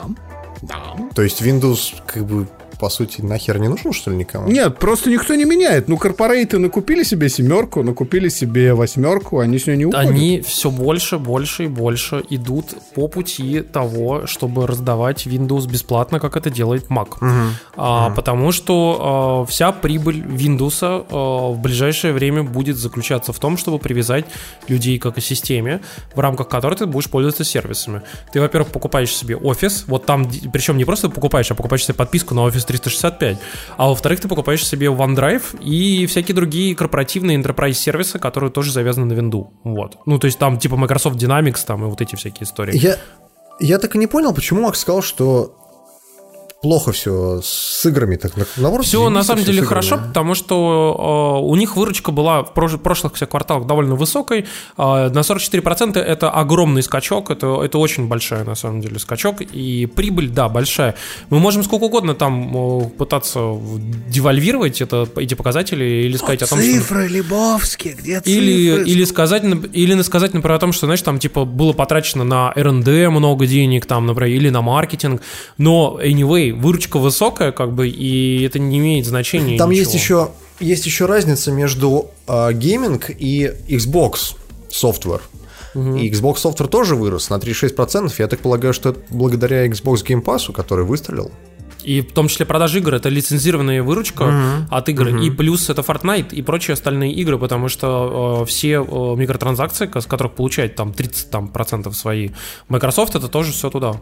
С учетом того, что RDR 2 лучше идет на Xbox One X, пацаны, предлагаю переименоваться и называться не пилибойский подкаст. Да, причем ни у одного из нас Давайте, нет Xbox давайте One X. переобуемся, классно будет. И я вот прям на, на следующей неделе пойду и куплю с донатов, если, конечно, вы надонатите. И сейчас, знаешь, ни за что, блядь. Хераксит 40 тысяч Xbox One падает куплю, сейчас на стриме, и ты такой, Придется покупать, чувак. Если сейчас кто-то 40 тысяч бросит, ребят, то Димке Да придется ну. купить Xbox One X. Понимаете? Он пойдет по кругу просто. В лучшем случае нам полотенце под ноги бросит. О чем? Слушайте, ну раз уж мы говорим про Microsoft, давайте все-таки скажем про еще одну классную историю, потому что Microsoft не то, что не обосрался, а все как-то более-более выигрышно и классно смотрится в последнее время. А, Вы знаете, они очень крутую тему показали, ну, такие, так скажем, не показали, слили чуть-чуть. Но я думаю, что это был контролируемый слив. А, Дело в том, что, как вы помните, они же недавно сказали про свой Project xCloud, то есть это типа гейминг э, в игры от Microsoft и типа всяких third-party по подписке а, с помощью стриминга. И стриминг не только на ПК, но и в том числе на мобильные устройства. И Microsoft тут впервые хочет взять и просто-напросто вылечить боль всех э, любителей смартфонного гейминга. Они хотят выпустить контроллер. А, нормальный контроллер, который типа можно будет вставлять, э, соответственно, ваш э, телефон. Ну, вы наверняка могли видеть для андроида и для айфона большое количество подобного рода контроллеров. Вы просто-напросто контроллер разделяется на две части, между ними вставляется телефон, и типа, по сути, телефон становится, ну, э, контроллер становится держателем этого самого телефо- э, телефона. И... Я так понимаю, что это прототипы, которые вот Это да, Ну это да. скорее всего прототип. Я думаю, что учитывая, что таких контроллеров на рынке очень много, то Microsoft нужно просто спить наиболее типа удачные варианты и типа его превратить ну, в что-то такое, а, ну, более похоже на Microsoft. И вы знаете, я бы купил. Я бы серьезно купил бы для айфона, особенно если даже они сделают этот там Xbox Game Pass а, или там какой-нибудь вот Project X Cloud включит в этот Game Pass или еще что-нибудь в этом роде. Я бы даже купил и даже попробовал бы поиграл. А, как- Ты знаешь, в Xbox, э, в успех такого Xbox контроллера на смартфонах хочется верить, потому что, ну, де-факто контроллер от Xbox 360 стал стандартом на ПК. Я Если согласен. ему удастся сделать Но в Xbox такой же One они стандарт на умудрились- мобилах, это будет очень классно. В Xbox One они умудрились испортить свой золотой стандарт, как бы. Хотя это спорное мнение, многие считают, что это не так, но я со своей стороны могу сказать, что я, я до сих пор считаю, что Xbox 360 и его контроллер намного лучше и намного более эргономичнее, чем э, контроллер от Xbox Проблема, One. Проблема с мобильными контроллерами на самом деле будет заключаться даже не в этом, а в том, что очень разная схема лицензирования у Google и Apple по, серти- по аксессуарам. И, в общем-то, контроллер SteelSeries, например, который был очень неплох, то есть вы можете его погуглить, у SteelSeries был мобильный геймпад, он таки не взлетел, потому что очень сложно было его поддерживать. Тут, кстати говоря, коль мы затронули тему андроида игр и стриминга, а, тут Google начал опрашивать пользователей о том, что подошло бы название PASS их подписочному сервису для игр и приложений. Там Че, нашли... Google Pass? Да. Димка, все, Я- Димка, короче. Мне Я просто пас. нравятся эти названия, знаешь, они, они в Google- русской версии очень, очень смешно Ты возьмешь? Не, не, пас. Я пас, да. Да, да, да, да. Ну, Ну давайте, давайте все-таки скажем более откровенно и правильно по поводу всей этой истории. Дело в том, что, а, понимаете, во-первых, эта вещь называется Play Pass на данный момент. Э, Ну, то есть, типа, ее можно уже там в бета-прошивках различных, типа, включить. Вот, и тебя спрашивают, типа, чё, чё, кого, типа, нормально, ненормально, как бы, и ты такой, типа, ну, хуёво. Они такие, ну, окей. Но суть не в этом, ребят. Дело в том, что сам факт, что вот эта вся история с подписками, ее сейчас все пытаются пробовать. А, как бы, то есть, э, Google, например, возможно, будет тоже делать какие-то подборки приложений, подборки игр, в рамках которых будет просто-напросто, типа, там, за 10 долларов, типа, в месяц тебе что-то давать там. И э, непонятно только единственное, что будут ли они туда, например, включать что-то более серьезное, типа вот то, что они сейчас тестируют с Assassin's Creed и возможностью играть в игры на там компьютере или там еще на чем-нибудь. Если да, было бы круто. Если нет, и это всего лишь какие-то Android-приложения в этой подписке, то ну кому не нужно? Конечно, сможешь Яндекс Такси скачать бесплатно без смс. Ой, спасибо. Но так или иначе, подписочные все эти истории, конечно, двигаются вперед. Кстати, я Я подпис... тут недавно читал э, замечательную статью, по-моему, на Verge о том, что грядет подписчный апокалипсис. Потому что раньше, ну, правда, они обсуждали это не в контексте игр, а в контексте фильмов. Потому что раньше э, говорили о том, что вот ты покупаешь за 10 долларов подписку на Netflix, и у тебя доступно вообще все. Просто все. Ты что хочешь, что и смотришь. Тебя миллионы просто всего. Потом э, внезапно выяснилось, что Hulu забирает свои как бы сериалы, которые у них там выходят себе. Disney забрал все фильмы из Netflix, и теперь у них только на своем сервисе. В общем, вся эта история ведет к тому, что в итоге контента для пользователей становится меньше, как бы. То есть его все равно много, но его все меньше. И если ты хочешь посмотреть все э, в разных сервисах, тебе приходится платить в 10 раз больше, потому что 10 разных сервисов, и за каждый надо платить отдельно. Я думаю, что у нас с играми примерно такая же ситуация скоро случится.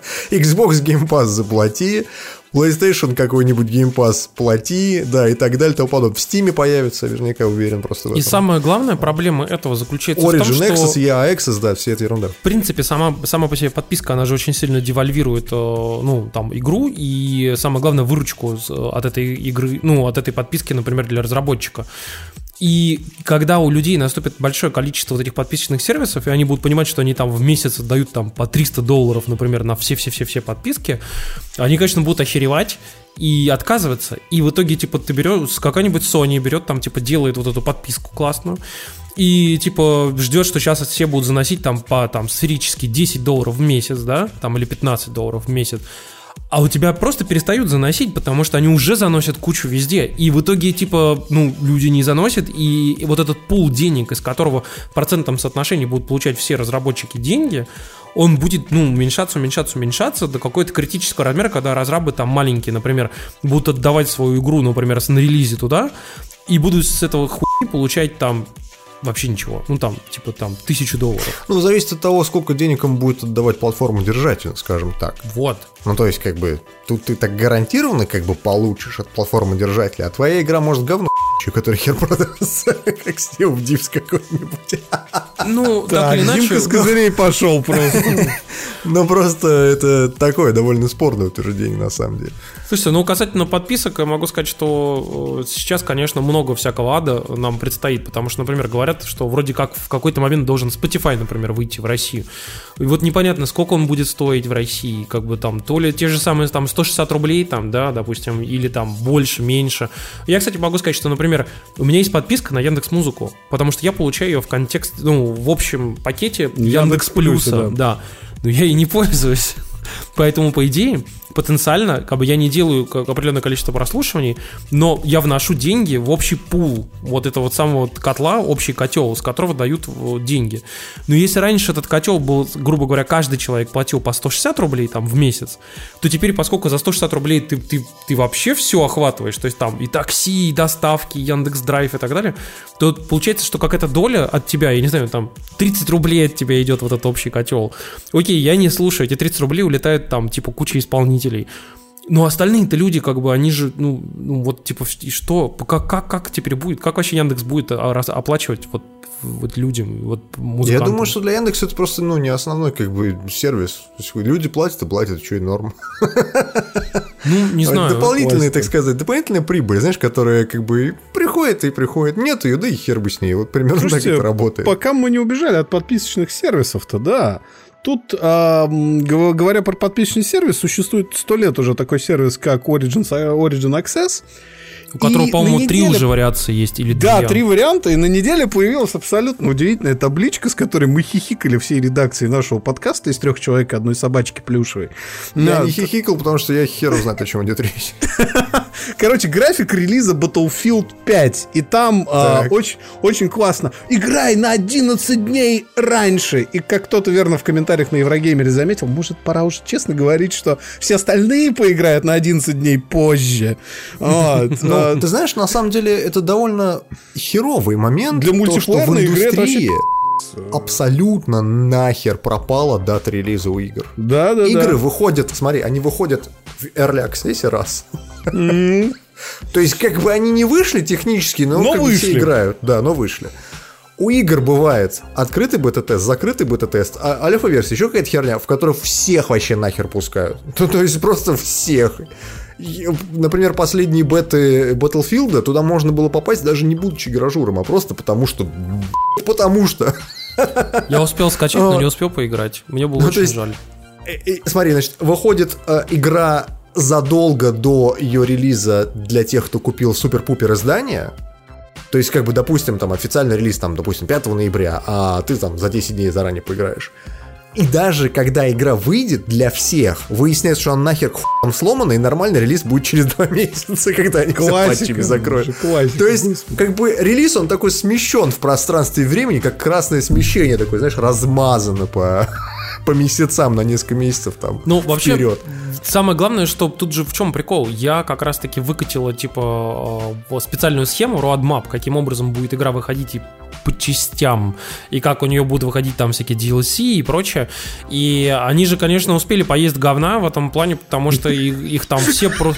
Там все просто охуели от того, что э, они их замечательный э, Battle Royale, который они обещали, типа там чуть Ага. ли не на релизе сделать, а, он выходит вообще весной.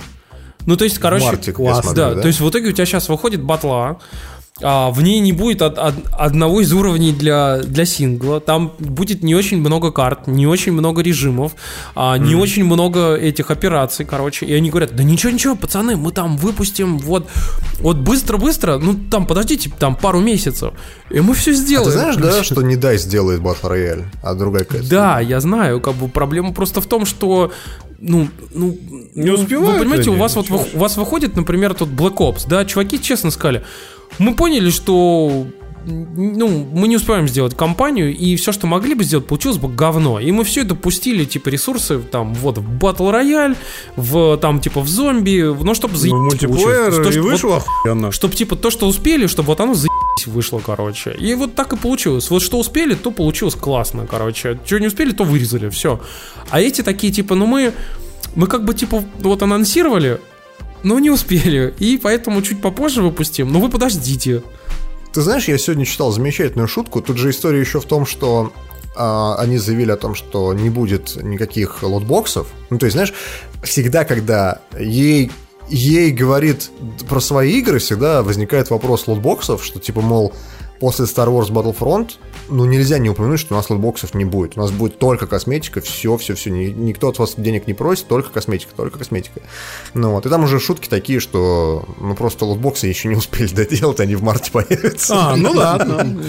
Слушай, ну самое главное другое, что у них же с косметикой сейчас в итоге будет такая же самая проблема, как она была в Battlefield 1.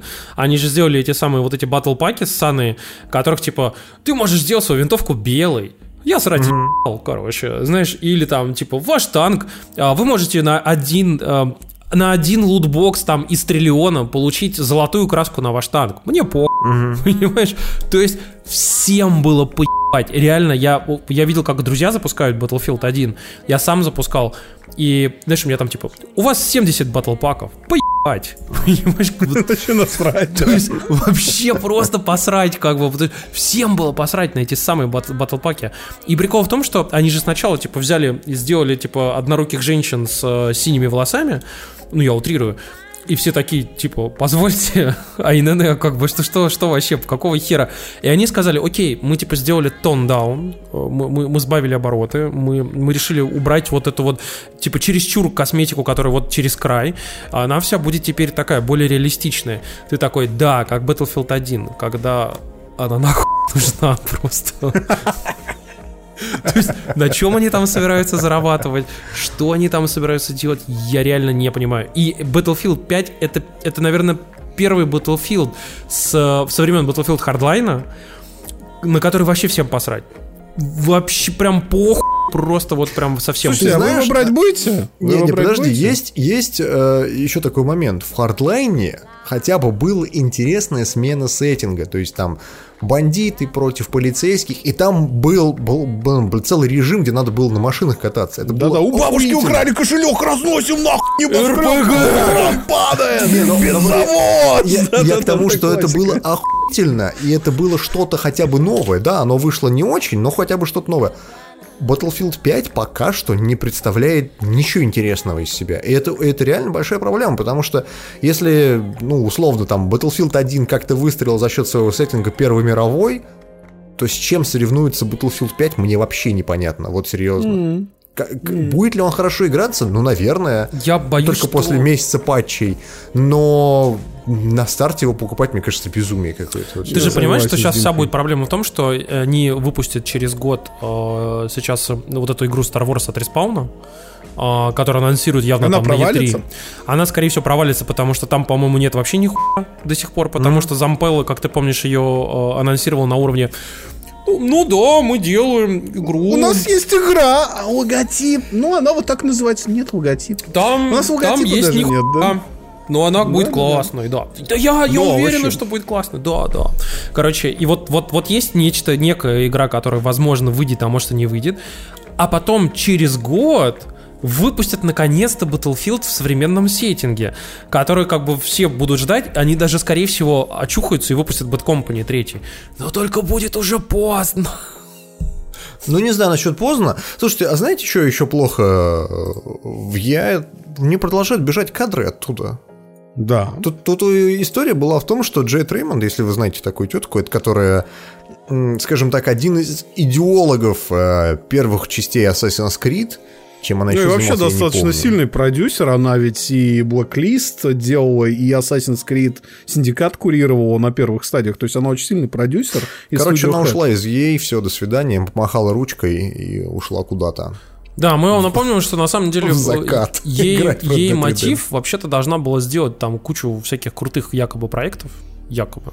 Она еще Якобы причем крутых. перехватила ведь игру Эми Хенник в определенный Да. момент. Эми Хенник тоже ушла, кстати. Да.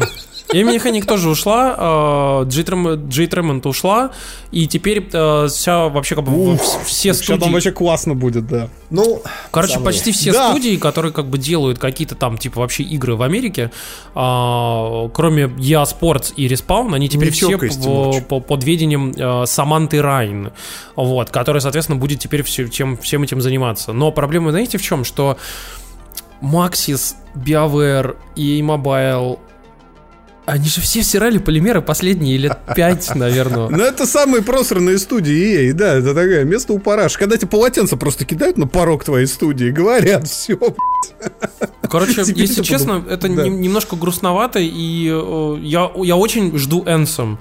Я очень надеюсь, что BioWare все-таки как-то реабилитируется, и что после фиаско совершеннейшего, который делали не они, после фиаско Андромеды, что вот они смогут взять совместить все самое лучшее, что было когда-либо там в Mass Effect, то, что они подсмотрели в Destiny, то, что там, я не знаю, например, было, соответственно, в, Mass- в этом, в Dragon Age Inquisition. Вот все-все-все-все-все соберут все самое лучшее, и прямо, знаете, вот прям вот вот возьмут и выложатся, короче, и получится заебись. Я очень надеюсь на это. И я реально буду ждать вот как бы каких-то новостей, чтобы чуваки все-таки допилили и сделали пи***тую игру. Но то, что, конечно, очень грустно все там с ей мотив, и то, что грустно все с DICE в последнее время, это очень, ну, это грустно. Это грустно, да. знаете, с, чё- с чем еще грустно? То, что из Симпсонов уберут Апу. За что убирать Апу? What are you talking about? Ну, понимаете, I, I live in Quickie Mart Store. He was a good character. Why? Why? Why are чем, you в чем doing this? проблема убрать Апу? За что? Why are you Короче, история, ис- история в следующем. Э, Некто под названием... э, не знаю как, сделал э, документальный фильм «Проблема с Апу». Проблема с Апу. Это вызвало скандал, э, связанный с тем, что Апу это такой стереотипичный индус, а как бы он отображает индусов немного стереотипично, и вообще стереотипы это плохо и отвратительно. Так вот, есть некий такой кинопродюсер Ади Шанкар. Че он снял, хер его знает, Ну, потому что, Как минимум, знаешь, я, новую. Я читаю эти э, э, статьи на Verge, на DTF, и везде пишут, что вот он кинопродюсер Симпсонов, но это не так. Он кинопродюсер хер пойми чего. И, по-моему, не Кастельванию он снял, ну неважно. Так вот, он рассказывает, что он объявил конкурс на то, чтобы э, снять серию, в которой Апу уйдет достойно этого персонажа, поскольку, по его же словам, после выхода вот этого фильма э, «Проблема с Апу», э, Фокс просто решила убрать нахер персонажа, и просто, чтобы он не появлялся в сериале, ну просто, чтобы не было критики какой-то, да? Так вот, он решил снять э, серию, которая будет стилизована под Симпсона и выложить ее на YouTube. И для этого он объявил конкурс сценариев. Сценарий он уже нашел, Осталось дело за то, чтобы снять эту якобы серию Симпсонов. Ну, либо продать ее Фоксу, но я чувствую, что Фокс не особо горит желанием покупать эту херню. А вот. Мне кажется, им проще просто убрать Апу и не вспоминать о нем никогда. Я напомню вам, что когда вся эта история зародилась, э, в Симпсонах сначала были же очень аккуратные отсылки на эту тему, когда там, вплоть до того, что были моменты, когда персонажи смотрели в кадр и говорили, что, ну, мы, типа, сами разберемся, что у нас тут происходит. Прям, там, по-моему, Марч, Марч и Лиза, по-моему, говорили об этом. Типа, и, ну, суть в том, что они очень противились, они не понимали, какого хера. Ну, типа, блин, мы 20 лет снимаем наше шоу, мы, типа, не прерываемся, мы очень долго его делаем. У нас есть любимые старые персонажи, как бы за 20 лет, окей, поменялось, но не так много всего поменялось внезапно не, ну, подожди, индусы но, не перестали стороны, разговаривать себе, с, с акцентом, понимаешь? Представь себе, если бы а, шоу снималось с 50-х. Или там с 40-х, например. Mm-hmm. Да? И там был бы какой-нибудь, а, не знаю, дед-расист, который хуесосит немцев там, например. Или, или япошек. О, о, как тебе? Ну да. История отличная же. Я вспоминаю фильм и «Такси». И не переставая, и все, он хуй это все на протяжении э, кучу времени. Ну, то есть, как бы надо бы измениться. Ну, слушай, ну наверное, так, надо так, соответствовать так, времени. Так, но... по, по такой логике надо все шоу к закрывать, потому что оно ведь все собрано из стереотипов. А то есть то, что белый цисгендерный жирный мужик, американец там э, в центре всего сюжета, да, который абсолютно карикатура на белую семью. И жена домохозяйка, да. А то, что там у него сосед стереотипно типичную религиозную белую семью. Подожди секундочку, ну это понятно, стереотипы и прочее, но ты говоришь, белая типичная цисгендерная мразь, да, это Гаммер Симпсон. Но как бы понимаешь, проблемы белых никого нахер не ебут, серьезно. У них, у них и так нормально заебут себе жизнь. Ну, ты знаешь... Ну, то есть ты же не... Я, как бы, я боюсь, что здесь хорошо. проблема в том, что Симпсоны, э, они стали заложниками своей аудитории, своего имиджа. Симпсоны настолько старались выхолостить себя, чтобы прям, вот, знаешь, стать ультрасемейным, ультра да. огромно на, на да. безумнейшую аудиторию мультсериалом, в котором типа вот мы, мы, мы нашим и вашим, и, и, и еще раз нашим, и еще раз вашим, и с этой стороны, и с той стороны. Понимаешь? И это очень ужасно, потому что, например, тот же самый там Гриффины какие-нибудь, да, там Family Guy, или, например, там American Dead, или South Park, вот они били в свою нишевую аудиторию. Их как там ненавидели, как бы, и там хуй дичайше за то, что они что-то делают. Они говорили, да посрать, вот пох, да? просто будем пашить все равно, короче. Некоторые, некоторые так перестарались. Типа, ушел. Типа Бриклберри. Бриклберри прям очень сильно перестарались, и их закрыли. Вот. А Но и, ты видел их новое шоу? Нет. Их новое шоу про полицейских, по-моему, один в один Бриклберри. Вообще ни не поменялось. Сейчас опять То есть персонажи другие, вместо медвежонка собака. Ну, то есть, просто и такой адский юмор. Я ебал просто этот сериал. Но, короче, ну. прикол в том, что э, вот Симпсонов, вот именно им приходится прожиматься по этому поводу, потому что они такие вот все и нашим, и вашим. И, к сожалению, именно поэтому вот так пришлось. Ну, блин, ребята, вот вы берете набираете в Инстаграме, в Ютубе, абсолютно любой, знаете, типа там Indian American, типа, и просто смотрите их влоги, этих людей. И они все разговаривают вот так вот. Понимаешь, они потом Но приходят и говорят, что не, мы все так не разговариваем на самом деле. Не, не разговариваем мы так. Не, мы не, та не танцуем, вообще не танцуем. Я тут э, через, через раз веду всякие конференции. Ну, Пойду в смысле, водочки транслирую. Захотел. Вся, вся, вся, всякие, всякие конференции. И ты знаешь, э, когда выходит индийский докладчик, там сидят люди, которые знают английский язык, они вот так mm. вот за навеску. Там, application server provides application Нет, data. Говорит, uh, the economy of the Republic of Tatarstan is very, very convoluted. You can't describe it with the words you have to say. У них еще неправильный язык, э, то есть он ломанный такой суржик. Это прям, блядь. Ну ты же слышал этот скандал, который недавно разгорелся по поводу как раз Assassin's Creed Odyssey, то что а, люди говорили то, что какого хера Ubisoft, зачем ты добавил адский греческий акцент персонажам. Нахера ты это сделал? Греки так не разговаривают на английском. И выяснилось, что все актеры озвучки, сука, без исключения, это греки, которые разговаривают на английском. И это такая... Про, просто отвратительный кластерфак. Я каждый раз, когда я это слышу, я думаю, блин, люди совсем нахер поехали, вот серьезно. Это очень смешная история. Короче, я, я очень надеюсь, что Фокс э, выйдет из этой ситуации достойно. Не будет снимать ни на какие а- абушанкарские или хуй какие сценарии, никакие э, фильмы про, про Абу, э, отдельные серии про Абу. Но я очень надеюсь, что они все-таки персонажа не задвинут в дальний ящик. Нет, они Хотя, уже сказали, стороны, если что его аккуратненько снимут. Вопрос только в том, как это сделают, и вернут ли его потом обратно. Или потом... Да и нахер, Или потом, знаешь, нахер так он нужен, второстепенный персонаж. Не, возьмут, сделают, знаешь, что-нибудь типа Апу такой, типа, э, скажут, я, я уехал к себе в Индию, а потом, знаешь, типа, через сезон появляется и разговаривает вот так вот. Я приехал из своей Индии. У нас в Индии все разговаривают вот так вот, совершенно нормально. Да, да, да, да, Вот да, да. только так я приехал, видите, я разговаривал плохо, потому что я жил в Америке.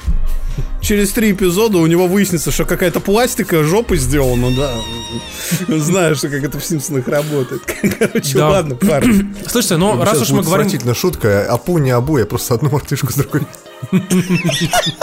Толерантный каст, короче, парни. Слушайте, ребят, Всё раз уж мы говорим про толерантный каст, э, я хотел, и мы тут упоминали, это на самом деле, Family Guy, э, я хотел вам э, отчасти посоветовать замечательный фильм, который я в свое время пропустил.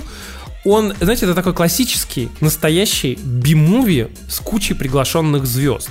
Это вот есть отдельный такой жанр, как бы. Вы могли бы увидеть, э, периодически есть куча таких фильмов, знаете, типа там «Муви 43» там и прочих вот таких вот, когда такая тупая комедия, ублюдочная, короче, но с э, приглашенными звездами и местами даже смешно. Если вы хотите просто тупануть вечерком, пожрать пиццы там, типа, и вот позрите какой-нибудь фильм и вообще отключить мозг, а, миллион способов потерять голову от Сета Макфарлана. А, Сет Макфарлан это автор как раз Family Guy и, а, соответственно, American Dead. И это вестерн со всеми клише вестернов просто, типа про самого быстрого стрелка и вот это все. Вот. А, Совершенно шикарно в своей роли играет, собственно, сам Сет, Сет Макфарлан. А, Он там выглядит просто истерически тупо. Вот. А, Шарлиз Терон, Лайм Ниссон. И в эпизодических ролях такие люди типа Райана Рейнольдса, а, Джейми Фокса и, И куча- фильм называется... Я уже сказал, миллион способов потерять голову. Вот. Да. И... Это оттуда эта шутка про доллар. Отличная шутка. Да, отличная Единственная шутка про доллар. которая мне запомнилась в этом говне. Нет, там на самом деле много э, смешных шуток, а, и в том числе как раз они есть там стереотипные. а, Вообще они, они реально довольно смешные. Там про китайцев, про индусов и, и так далее. Как бы. Но с этому Макфарлану можно, потому что ему и Family Guy тоже можно. Вот. Тут мы стримили на прошлую неделю уже эту игру, но я в нее чуть-чуть побольше успел ДРДР поиграть. Это кровная вражда. Это то, что называется сингловый гвинт. Вот, э, И она очень Почему он классная. называется «Кровная вражда», а не «Гвинт»? Она называется Тронбрейкер, э, потому а что... вышел же? Или я что-то... Я тебе объясню. Смотри, они Ну. изначально хотели сделать просто одиночный режим для Гвинта, но, как это часто случается со славянскими разработчиками, увлеклись и случайно сделали новую РПГ на 35 часов. Так бывает. В этом да, нет проблем. вражда Ведьмак история. И, в общем-то, это полноценная сингловая игра на большое достаточно количество времени, с очень интересными сражениями, гайдед сражениями, а не случайными, с очень классными а, отсылками к вашим любимым сериям типа героев. И люди, которые вот это с чем-то сравнивают, они там говорят, там, Magic the Gathering, еще какая-то херь. На самом деле, сильнее всего кровная вражда похожа на Демиургов, если вы помните такую игру. Это реально ощущается как Демиурги 3. Это полноценная такая РПГ с прокачкой, с менеджментом базы, где вы сражаетесь со своими врагами, просто вместо каких-то юнитов, как в героях, у вас есть карточки. И вы карточками обмениваетесь. Если вы хотите посмотреть, как это выглядит, у нас есть, в общем-то, прошлый стрим на нашем кана- канале на Твиче. И посмотрите обязательно, потому что это действительно проще один раз увидеть. Но Тронбрейкер это та игра, которую я вам очень советую нахватить после того, как вы набродитесь на Диком Западе. А если вы, пекарь, то обязательно ее купите и скачайте, потому что вот проклятые консольчики только в декабре ее получат. У них ее Можно смело нет. бежать, ставить нули на метакритике, да. Да, да, она, короче, отличная. Это действительно очень кл- кл- классная, неожиданно классная игра э, с типично CDPR-овскими продакшн values и качеством сценария. А, тем более там такой легкий спойлер, появляется Геральт в определенный момент, и она пересекается с основной сагой. Ну, это же отлично. Я, кстати, Да, я, кстати да. хотел бы поиграть, но я подожду, конечно, на консольке. Вот. Хотя, несмотря на то, что я Выйдет. так понимаю, там требования минимальные, можно даже на маке запустить. Слушай, она у тебя на картошке запустится, если ты два электрода в нее засунешь. Серьезно, она на юните написана. Ох. Это ничего не значит. Это еще Как раз ничего не значит. значит наоборот. Слушайте, а я хотел вам посоветовать сериал, который называется Glow. Блеск. У меня стоит, версии, кстати, не совет- тоже. Да. Не советую его смотреть на русском, потому что э, я его смотрел, естественно, в пи- пиратском прокате, в домашнем. И, и там есть э, возможность переключать разные дорожки. Я послушал разные русские дорожки, и это просто ад сатаны, потому что люди, мало того, что они не понимают, что они переводят, просрано абсолютно все шутки, абсолютно все отсылки, все, что можно было просрать в этих переводах, просрано. Я вам советую смотреть на английском с каким-нибудь более-менее приличными субтитрами. А, история сериала следующая. А, в Америке в 80-х а, очень был популярен рестлинг, в том числе какой-нибудь Халк Хоган и все вот эти звезды рестлинга, которые тогда э, были, что называется, на коне. И один мужик э, решил в Лас-Вегасе создать некий собственный ответ с- э, вс- всему- всей этой истории. Он назвал это Glorious Ladies of Wrestling. То есть, как бы, женщины, но рестлинга. А, у него не получилось создать в родном штате, у него получилось это сделать только в Лас-Вегасе. Так вот, это шоу вышло в 80-х на паре кабельных телеканалов в Америке. В каком-то степени оно было довольно культовым, довольно популярным, но очень быстро заглохло после того, как его жена, этого мужика, она его застукала с любовницей, и после этого ему пришлось все свернуть, разделить с ней имущество, и на этом история Глоу закончилась. Так вот, Netflix спустя 30 лет а, даже, наверное, сколько лет прошло? 40?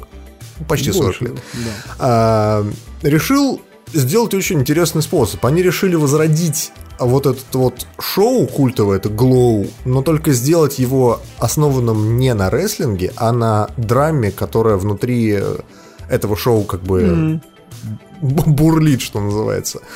И шоу рассказывает о том, как один довольно херовый продюсер, довольно херовый режиссер наняли довольно херовых актрис для того, чтобы играть в рестлинге, ну, женские роли в рестлинге. Никто из них, естественно, драться не умеет, никто из них, естественно, не умеет страдать на камеру так, чтобы это казалось реалистичным.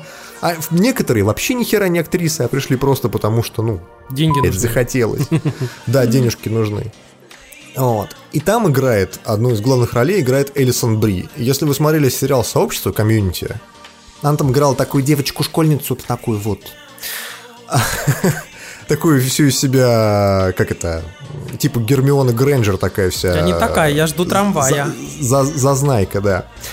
Так вот, в этом сериале она мало того, что охуенно играет, а- она просто божественно играет. Я не видел перформанса лучше, чем у Элисон Бри.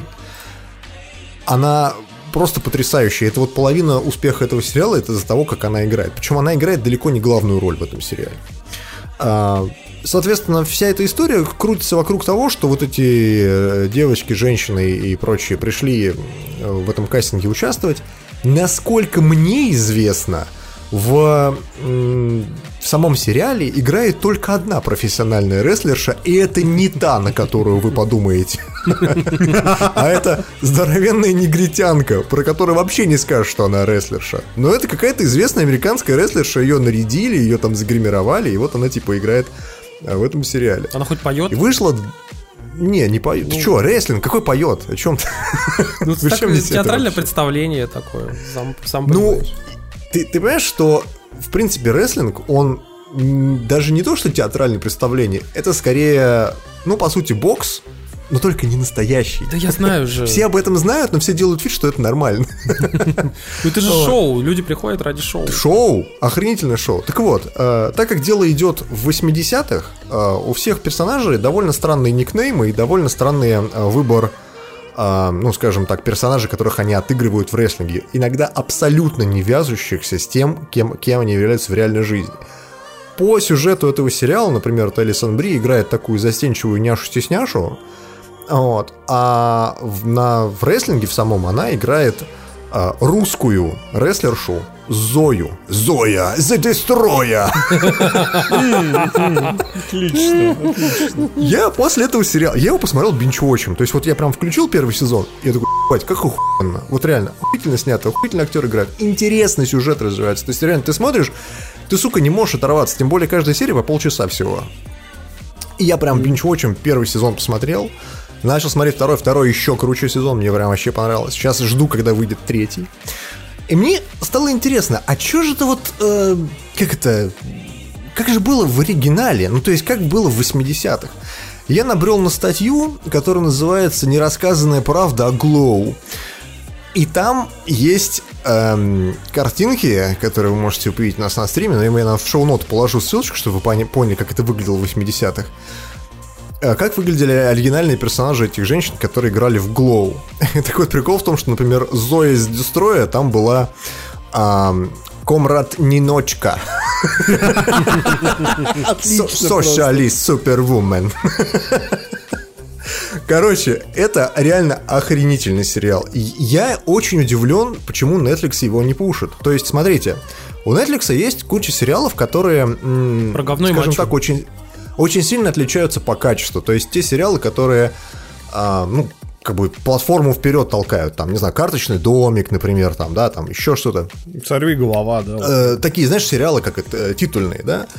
Но при этом про Глоу я, сука, узнаю почему-то из какой-то подборки забытые, а как это, For- Forgotten Gems on, on Netflix, типа того. То есть вещи, которые на Netflix вы можете посмотреть если вам как бы вы уже просто все посмотрели, все, что возможно, и тут внезапно вам захотелось что-нибудь более-менее нормальное. Ты знаешь, извини, что посмотреть. тебя прерву в этом плане, но Да. я просто, поскольку очень много читаю именно, ну, западного, там, твиттера, интернета и так далее, я его поставил себе еще очень давно э, в выш-лист, потому что про него много писали, и про него много даже до сих пор пишут, про него часто вспоминают, как бы там, причем такие издания, знаешь, там, каком, ну, или типа Hollywood Reporter, там, и так далее. Ну, может быть, конечно, мы читаем разное, но я говорю, я не встречал. То есть я, я смотрю кучу там всяких подборок, знаешь, там типа посмотрите на Netflix то, посмотрите на Netflix все. И там встречаются совершенно разные сериалы, но про Glow я вот буквально услышал, можно сказать, из ниоткуда. И я довольно удивлен, что его реально не пушат. Может быть, действительно у нас как бы отличается experience. Но в любом случае, я вам советую Glow, посмотреть на Зою the Destroya советую.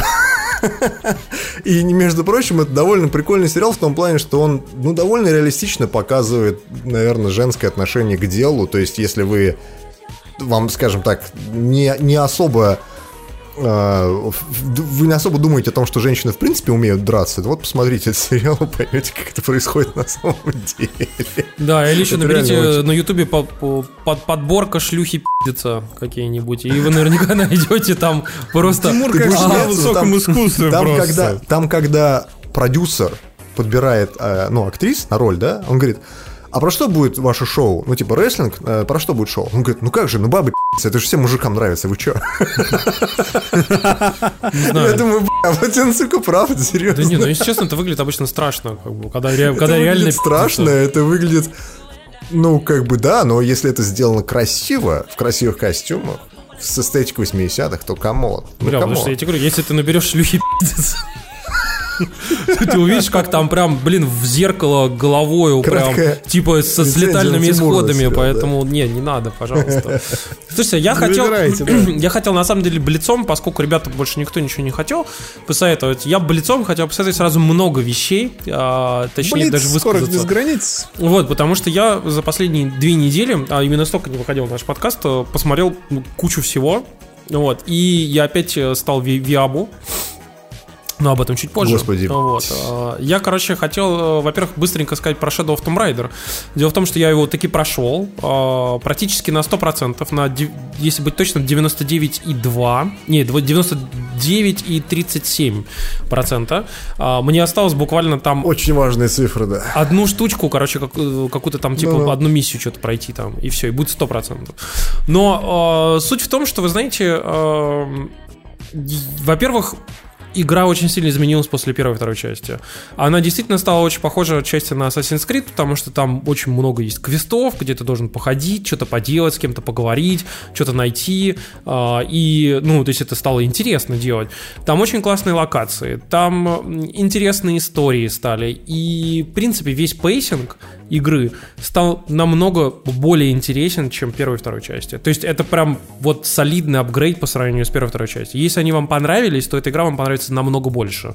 И э, прикол в том, что Shadow of Tomb Raider он действительно оказался э, клевым. Э, он в целом хороший, приятный, там классные локации, там красивые персонажи, там очень много видно влияния, поскольку это делала другая студия, э, влияние чуваков, которые делали Deus Ex, потому что там прям реально отыгрываются ак- актерские всякие штуки, то есть там прям нормальные диалоги, они длительные, там эмоции, вот это все, и ты очень хорошо раскрывают персонажей. Джона больше не картонный персонаж, который там пойми где, пойми зачем, чего и как. А Джона нормально раскрывается, и ты такой, блин, охренеть. Вот. Ну и, в общем, еще раз, блицом просто, если вам понравились первая и вторая часть, то это понравится вам намного больше. Она действительно лучше.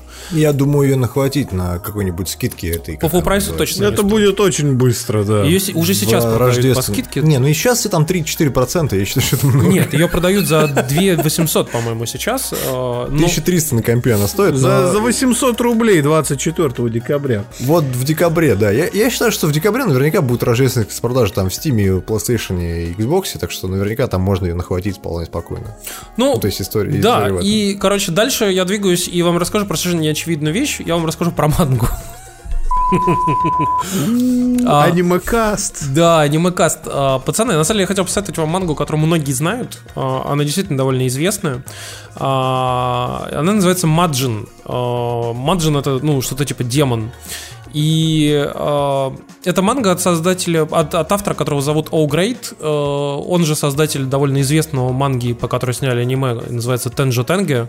А, вы наверняка могли про него слышать, если вы там хоть чуть-чуть интересовались там аниме последние там 10 лет. А если нет, как бы, то просто посмотрите. Это манга, которая, во-первых, очень хорошо нарисована, во-вторых, с очень классным сюжетом, и она небольшая.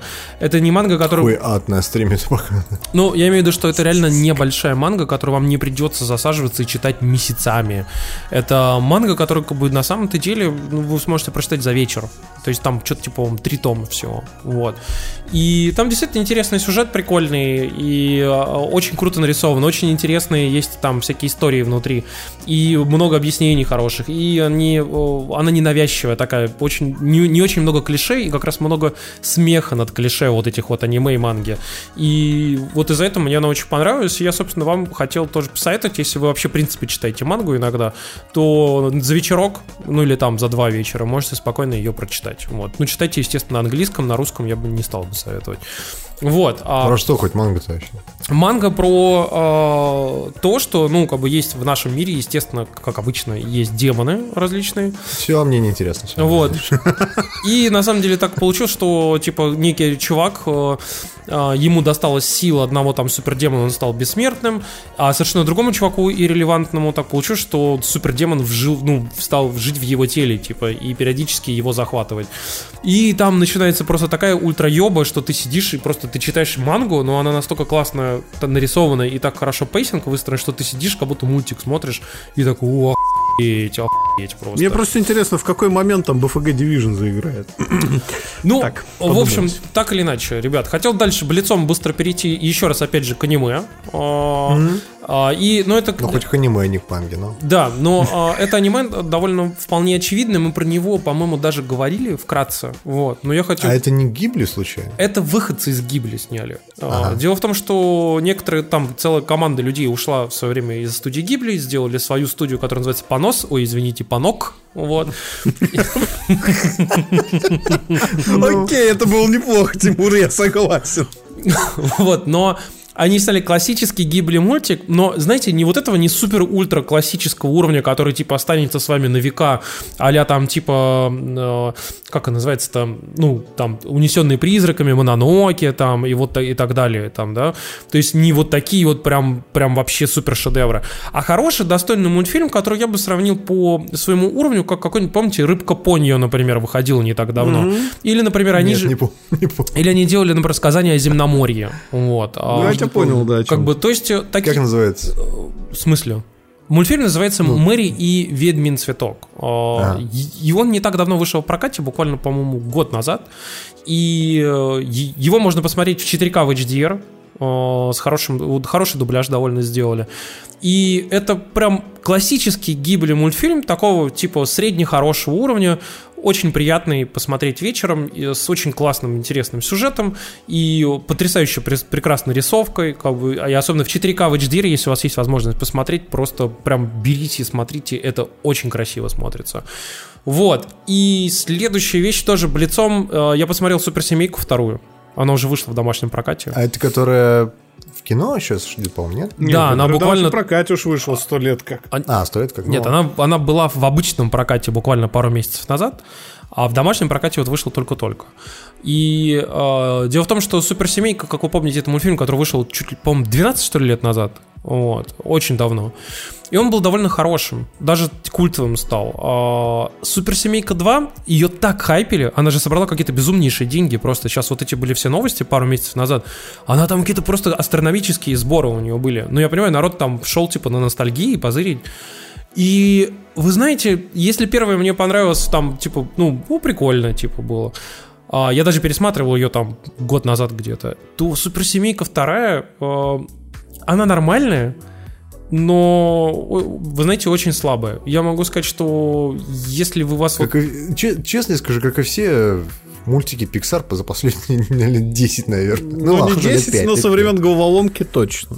Да. Ну, ты знаешь, в последнее время и Disney, и Pixar, у них мультфильмы получаются редко как бы хорошие. Я могу сказать, что он вот незаслуженно хуесили, например, динозавра. Вот, который, типа, мой любимый Омега. динозавр, или как он там назывался.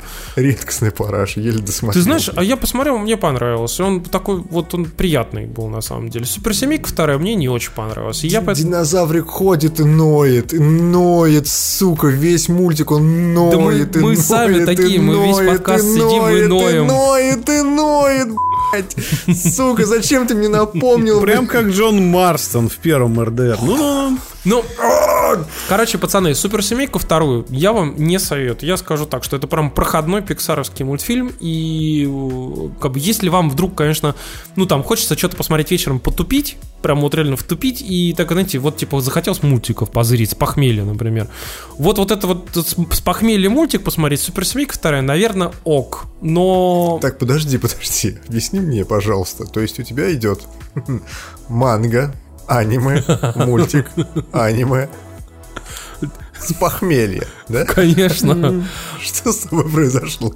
Да на самом деле, я тебе говорю, се- серьезно, садишься такой, смотришь и смотришь, Да, смотришь, и, смотришь. и еще комедия тупая, я забыл про это. Да, да, про- да, да, да. Про доллар. Вот. И э, тут на самом деле в чем прикол? Что, конечно, я хотел еще посоветовать одно аниме, но оно прям. А Я вот так сказал, что оно тупое, но очень круто нарисовано. И э, там довольно забавный сюжет. Это причем сюжет, который, как бы, по сути, берет за кальку, ну, то есть частично, кальку сюжета Оверлорда, о котором я уже до этого рассказывал. Но совершенно с другой позиции вообще. И все переворачивается ног на голову, как бы, а, но при этом похожая тема. Поп- Попаданцы попадают не в наш мир, а наоборот. Да! Смотри, короче, в чем прикол? Это, э, это аниме, которое называется что-то типа «Когда я был слизью».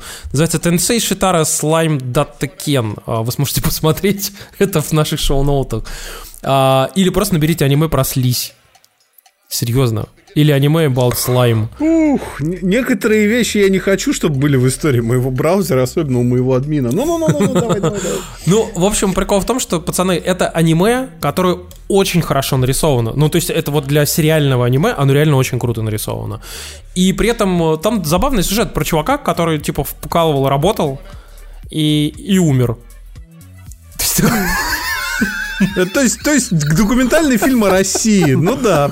Чувак буквально, да, типа, работал, шел по улице, и ему в, лучших российских реалиях, российских именно, ну, китайских еще отчасти, он просто на улице встречается с друзьями, и какой-то мудила ебнутый бежит по улице и зарезает его ножом. И, Так. и типа ебывает, короче. И чувак Так. просто стекает кровью и умирает. И очухивается в теле Сталина. И очухивается в теле а, слизн- слайма, ну, это такой кру- кружочка, кружочка, Я типа, понял, этого ну. слиз- как оно? В волшебном мире. Да, то есть такой Отвратительное говно. И он, э, по сути, это, по сути, игровой мир. Ну, то есть, типа, а как игра. Типа, у него есть способности, всякие такие штуки, типа. И он, короче, идет знакомиться с огромным драконом, типа, а потом пожирает его и забирает его способности. И потом выходит и, короче, и начинает строить деревню гоблинов. И ты такой просто, блядь. Ну это так классно нарисовано, и там настолько все это приятно сделано, что, знаете, это такой козий аниме, который ты сидишь, и там, знаете, все такие, о, Козий аниме, то есть такой, as expected from senpai, такой, типа, да, да, hi, so desu ne. ты такой, «М, понятно, классно. Он такой, да, пойдемте э, сейчас э, вот э, захватим город, да, давай, senpai, пойдем захватим город, as expected from senpai, ей, ты такой, да. Ну, короче, вот реально посидеть, потупить, посмотреть э, такое аниме, прикольно, оно ongoing, У нас в чате спрашивают, какое аниме, как называется, и кто-то пишет Боку на фига. Это классическая шутка, работает всегда просто. Абсолютно, Самое интересное, что человек не будет разочарован, потому что, ну, реально хорошее же аниме. Короче, пацаны, на самом деле, посмотрите э, в шоу-ноутах название, оно сложное, но, в общем-то, можете в гугле найти, типа, аниме прослись. И оно ongoing, оно вышло вот в 2018 году, вот сейчас. И сейчас идет. И да, сейчас идет, короче. Ну, наверное, это. Ну, ты про аниме, давай. после- последнее, что я хотел сказать. Сука, пожалуйста, не надо. Прекрати, пожалуйста, Тимур. Пос- ладно? последнее, что я хотел сказать. Я бинж-вотчем посмотрел все Attack on Titan. Прям вообще, прям, Так, вот, прям чё? с первой до последней серии. И мне стало настолько интересно, что... Что тебя потянул на аниме? Объясни мне, как, порвало, да? Это знаешь, с похмельем связано. Ты знаешь, это как бы в первую, это очень все легко объясняется. Я как бы э, напоролся э, на какие-то более-менее нормально, адекватно снятые аниме там за последние несколько лет, я тебе рассказывал об этом. Но их снимаются сотни за год, а из них хороших типа там 10. То есть там, Так. типа, там 1, 2, 3 процента, там, допустим, хороших аниме. И вот я напоролся и понял, что, блин, на самом деле реально все-таки действительно что-то снимают более-менее ад- адекватное, надо посмотреть, что еще есть адекватного. Ну, типа, я, естественно, сразу вспоминаю, так, там, ну, там, Attack on Titan, все, б***ь, говорили, что это просто ебануться, типа, надо пойти посмотреть. Посмотрел, ой, реально ебануться, охуенно.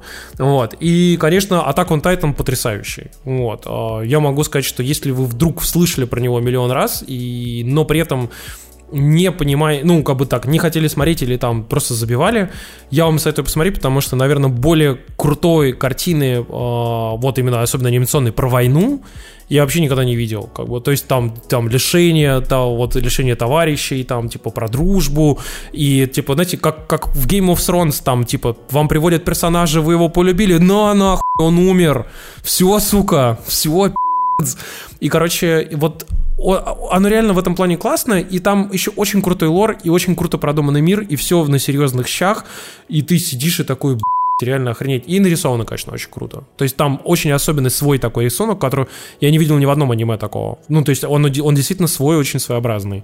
Вот. И, ну, в общем, на этом я закончил свой э, монолог анимешника. Вот. Перформанс, да. На нас, на- от нас уже сейчас отписалось 28 человек как минимум. Ну, сорян, ребята, на самом деле, я не знаю, просто про аниме мало кто говорит, но э, аниме это, стигматизировали, так же, как вейпы. Я не против вейпов, но я, но я вас поддерживаю тоже, вы понимаете, вейпы для пи***ов. Со- Сорян. Вот. А ну, знаете, что так- еще для но так или иначе, Бог, ну, аниме это тоже для пидоров, как сейчас бы, будет. поэтому Сейчас будет плохой переход, да. аниме... Давай, давай, давай. Но так или иначе, ребят, на самом деле, э, как бы аниме есть хорошее. Просто его очень мало, как бы. И лучше уж как бы, ну, обмениваться знаниями и знать действительно, какое что посмотреть. Давайте, давайте сделаем божественный переход. Аниме — говно, да? А знаете, что еще говно? Второй сезон американского вандала. Он просто про говно. Буквально. Вот. И Netflix как раз на этой волне говна. Тут, тут очень прикольная новость, на самом деле, потому что за одну неделю Netflix сначала объявил, что потратит почти 17 миллиардов долларов на оригинальный контент в будущем году, и в то же время закрыл американского вандала. И это очень странно, парни, потому что второй сезон был отличный. Ты знаешь, мне кажется, что, во-первых, его наверняка под- подберет какой-нибудь CBS или что-нибудь подобное. Я, я- я- я уже просто думаю, как третий сезон начинается. Блин, парни, нас накрыли в Netflix, неужели наша правда так сильно Из-за расследования.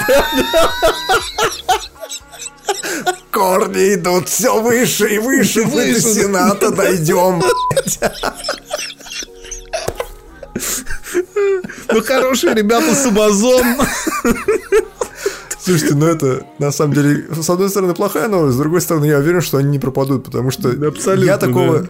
такого сериала, ну то есть как бы похожего хотя бы по сюжету я ни разу не видел. Вот серьезно, американский вандал это просто удовольствие от начала и до конца. Ну и что, что про говно? Нормально все, мне понравилось. Вот. Ну, короче, блин, да, как-то странно Netflix Слушайте, себя ну самое время. главное это другое, что вы же понимаете, что у них там кэш-спендинг почти 20 миллиардов долларов на новые сериалы. Ну это же это же очень круто, как бы это они за год сейчас снимут просто кучу ёбы всякой разной. Причем, вот, кстати, я могу сказать, что я точно так же бинж-вотчем по твоему совету посмотрел в итоге «Острые предметы», и мне тоже очень понравилось. Если они сейчас снимают таких же острых предметов там и так далее, то это будет очень круто. Я Ну, согласен. К тому, к тому же второй сезон, надо сказать, ушел на высокой ноте, и еще посмотрим, не сдуются ли они на третьем, потому что там реально вот планочка взята очень высокая. И э, продолжая всякую тему про совершенно неожиданный поворот сюжета, тут достаточно большая новость в мире техно произошла, э, и связана она внезапно с э, правами потребителей. В Штатах теперь официально можно абсолютно легально снимать DRM, ну то есть фактически джеубрейкать на телефоны, умные колонки и, что самое прикольное, автомобили. То есть теперь, например, если ты хочешь дооборудовать свою машину self-driving ом, ты имеешь на это право. Это то, на чем а, погорел в свое время Geohot, который Джордж Хотц. М, который Возможно, чувак что он вернется сейчас, видимо. Да, да, да, да, да, да, да. То есть его забанили за то, что он там лезет в ПО машин, он не имеет на это права. Теперь, в общем-то, это все сделать разрешили, и DRM можно снимать, в общем-то, ну, со всего, включая, наверное, даже консоли. То есть очень интересный кейс. А почему причем- это вообще, ну то есть, в чем плюсы для конечного потребителя? Ну, снял ты DRM, и чё? Ну, а потом здрасте, здрасте, с вами Даня Крастер, и сегодня мы будем а, вейпать на умной колонке Apple. Не, а просто, а, ну, не было же никаких ни судебных исков, ни, ничего прочего. Ну, то есть, как бы, в чем, в чем преимущество для конкретного пользователя? Ни в чем. Ну, вот захочешь ты альтернативную прошивку поставить, Ну. и у тебя залочен бутлоудер. Это очень любят делать э, Android-производители, они локают Нет, ну, загрузчик. это же никак не регламентируется этим э, актом. Это просто говорят о том, что, типа, теперь ты можешь это делать вполне себе официально. Да. Вот, вот и вся разница. А, а раньше компания тебе Но- могла по рукам дать. Но ком- не могла тебе компания по рукам дать. Ты купил устройство, ты можешь делать с ним вообще все, что хочешь. Не, Но Дим, проблема в Дим, том, что Дим, ты ты не- живешь в ты не 2000 мог- 2010 году, а мы в 2018, когда ты покупаешь устройство, на самом деле ты его Оно тебе не арендуешь. принадлежит. Да, потому что в любом случае это устройство всегда могут, ну, тебе очень сильно аукнуться. Ты серьезно, ты, Конечно, ты ну. берешь, взламываешь какое-нибудь там свое устройство, свое приложение, свою всякую штуку, а тебе приходит и там вставляет шпиндель в жопу, понимаешь? Вот все. И в первую очередь это, конечно, касается, например, всяких ретро-игр, ретро-систем, ретро-всяких историй, когда ты приходишь, например, там, взламываешь нахуй Star Force, играешь в игру, и тебе никто не имеет права предъявить, что ты, типа, что-то сделал не так. Или ты делаешь сервис о том, что, типа, ты, как бы, взламываешь какую-то супер старую игру какую-нибудь, потому что иначе в нее поиграть нельзя. Все. Ну, нет возможности Да, в нее да, поиграть, да, да. если ее не взломать. И в этом случае ты идешь, взламываешь не сам, потому что ты не умеешь этого делать, а, ну, там, скачиваешь у кого-нибудь какую-нибудь утилиту, которая лежит где-нибудь там на каком-нибудь сайте. И в итоге создатель этой утилиты не будет преследоваться. Потому что, типа, он, ну, он ничего плохого не делает. Он позволяет взламывать DRM с устаревшие проприетарные штуки, которые, типа, ну, никак авторским правом не защищается. Да, Понимаешь? да, да, именно. Тимур, Тимур абсолютно правильные вещи говорит. Короче, это очень интересно, это может дать э, позитивные плоды, и в том числе, э, даже не для софта, в том числе вот то, что мы говорили, self-driving, какие-то дооборудования девайсов. Короче, будем смотреть, но в любом случае приятно, что в определенный момент все-таки какие-то органы встают на сторону потребителей ради разнообразия. Это в последнее время редкость. Ну, это да. Слушайте, ну давайте тогда потихонечку переходить к э, нашей замечательной рубрике «Лучшие статьи с ДТФ». Не-не-не-не-не. А, Ой, отличный переход от боженьки просто. Давай, Макс. Да, и, Кош. да, и первая ста- статья, которую мы хотели бы вам посоветовать, сейчас на DTF идет месяц 80-х, и достаточно неплохая статья появилась на этой неделе как раз по этой теме. На машине сквозь время история успеха назад в будущее, и там очень подробно с э, хорошими архивными фотографиями, некоторые из которых я сам не видел, рассказывается, как появилась на свет трилогия, как мыторствовали, э, собственно, авторы сценария в виде режиссера и со-сценариста, когда им отказывали все голливудские студии, как им приходилось переделывать сюжет, потому что некоторые вещи были технически просто невозможны в те годы, и какой импакт это все оставило на историю кино. В общем, если вам всегда нравилось «Назад в будущее», вы хотели узнать об этом побольше, и желательно почитать об этом побольше на русском языке, это прекрасный материал, очень вам его советую. Я тут недавно разговаривал с племянницей, которой 21, что ли, или 22 года. Что-то, ну это было пару месяцев назад, она говорила, что, что она не смотрела «Назад в будущее». Я такой, Может, она еще не смотрела «Хищника» первого? «Блин, уверен, что Потерянное нет». поколение. Или «Чужого»? Уверен, что Или нет. «Терминатора» первого не смотрела? Уверен, что это, бля, фи- фильмы из 80-х. Ты смотрел фильмы из 60-х? Я что-то сомневаюсь, честно тебе Нет. скажу. Я даже «Касабланку» Вот. не смотрел. Хотя ну я вот видишь, 50-х, а Касабланка это вообще 40-е, Не, ну come on. в, не, в 40-х разве? Конечно, 40-х, и гражданин Кейн оттуда же. Слушайте, ну еще, раз уж мы говорим про фильмы, про старые особенно и классические, дело в том, что тут еще одну хорошую статью ребята написали. А, на DTF просто какое-то уже критическое количество материалов, связанное с Red Dead Redemption 2. Вот. Вы понимаете, что во Флориде кот обосрался, а обосрался он потому, что он увидел обложку Red Dead Redemption 2 напишем статью, но тут на самом деле я зря ерничаю. Гифка с котиком из Red Dead Redemption 2. Да.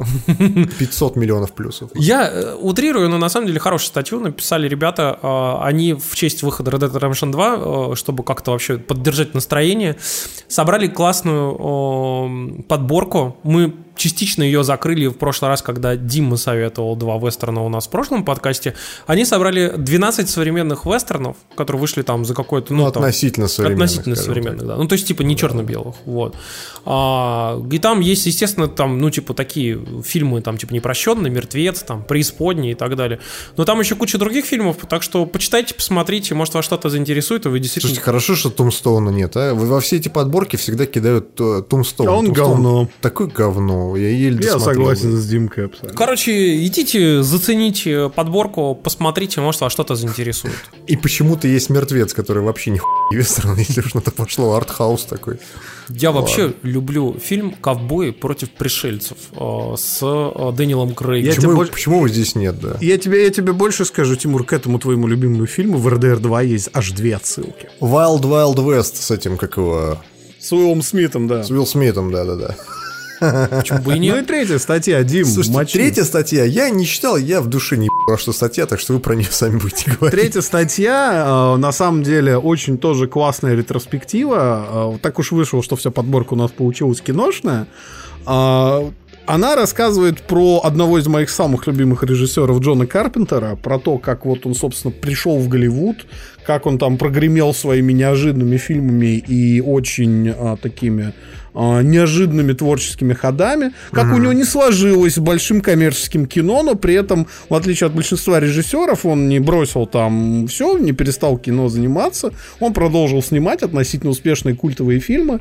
в общем, а, Побег Биография из Нью-Йорка, Кар- ты что, Снейк Плискин? Конечно, биография Карпентера это, короче, отличный пример того, что у человека есть видение, у него есть талант, и чтобы его реализовывать, тебе не обязательно нужны большие голливудские деньги. И статья это очень хорошо подробно раскладывает.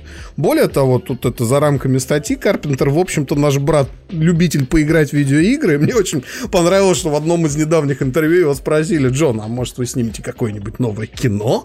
Вы же талантливый режиссер, еще в расцвете сил. Он говорит, «Ты зачем? Я смотрю баскетбол, играю в видеоигры, и мне заебись.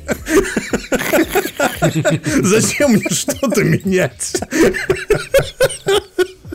Отлично его понимаю. Короче, короче, он мой кумир, я вам очень советую почитать эту статью, ребят. Слушайте, а знаете, кто наши кумиры? Yay! Наши патроны. It's expected from Zambak Simpai. Yay! Ей! Это, конечно же, наши патроны. Спасибо вам большое за то, что поддерживаете наш подкаст. Не даете нам умереть с голоду, по крайней мере, мне. Тимур, ты богатый маркетолог, а Я-то я чё, ты чё? подкастер. А я-то что, я что, да, сразу. Я ничего. В А регионах так вообще ваши деньги приходят, я сразу на картошку иду на 30 километров там. Как- Какой на картошку? Ты, ты самый, с- свиням там корм купил, поросятам дал, вся, вся, Да, конечно, конечно, куриц покормил там, жене корку хлеба бросил, и все, и нормально. Да. Мистер, I don't like your uh, attitude, да, или как там это звучит. В общем, короче, спасибо нашим большим э, патронам и всем нашим любителям занести денежку в завтракастик. Мы очень вам благодарны. Это очень А конкретно, помогает.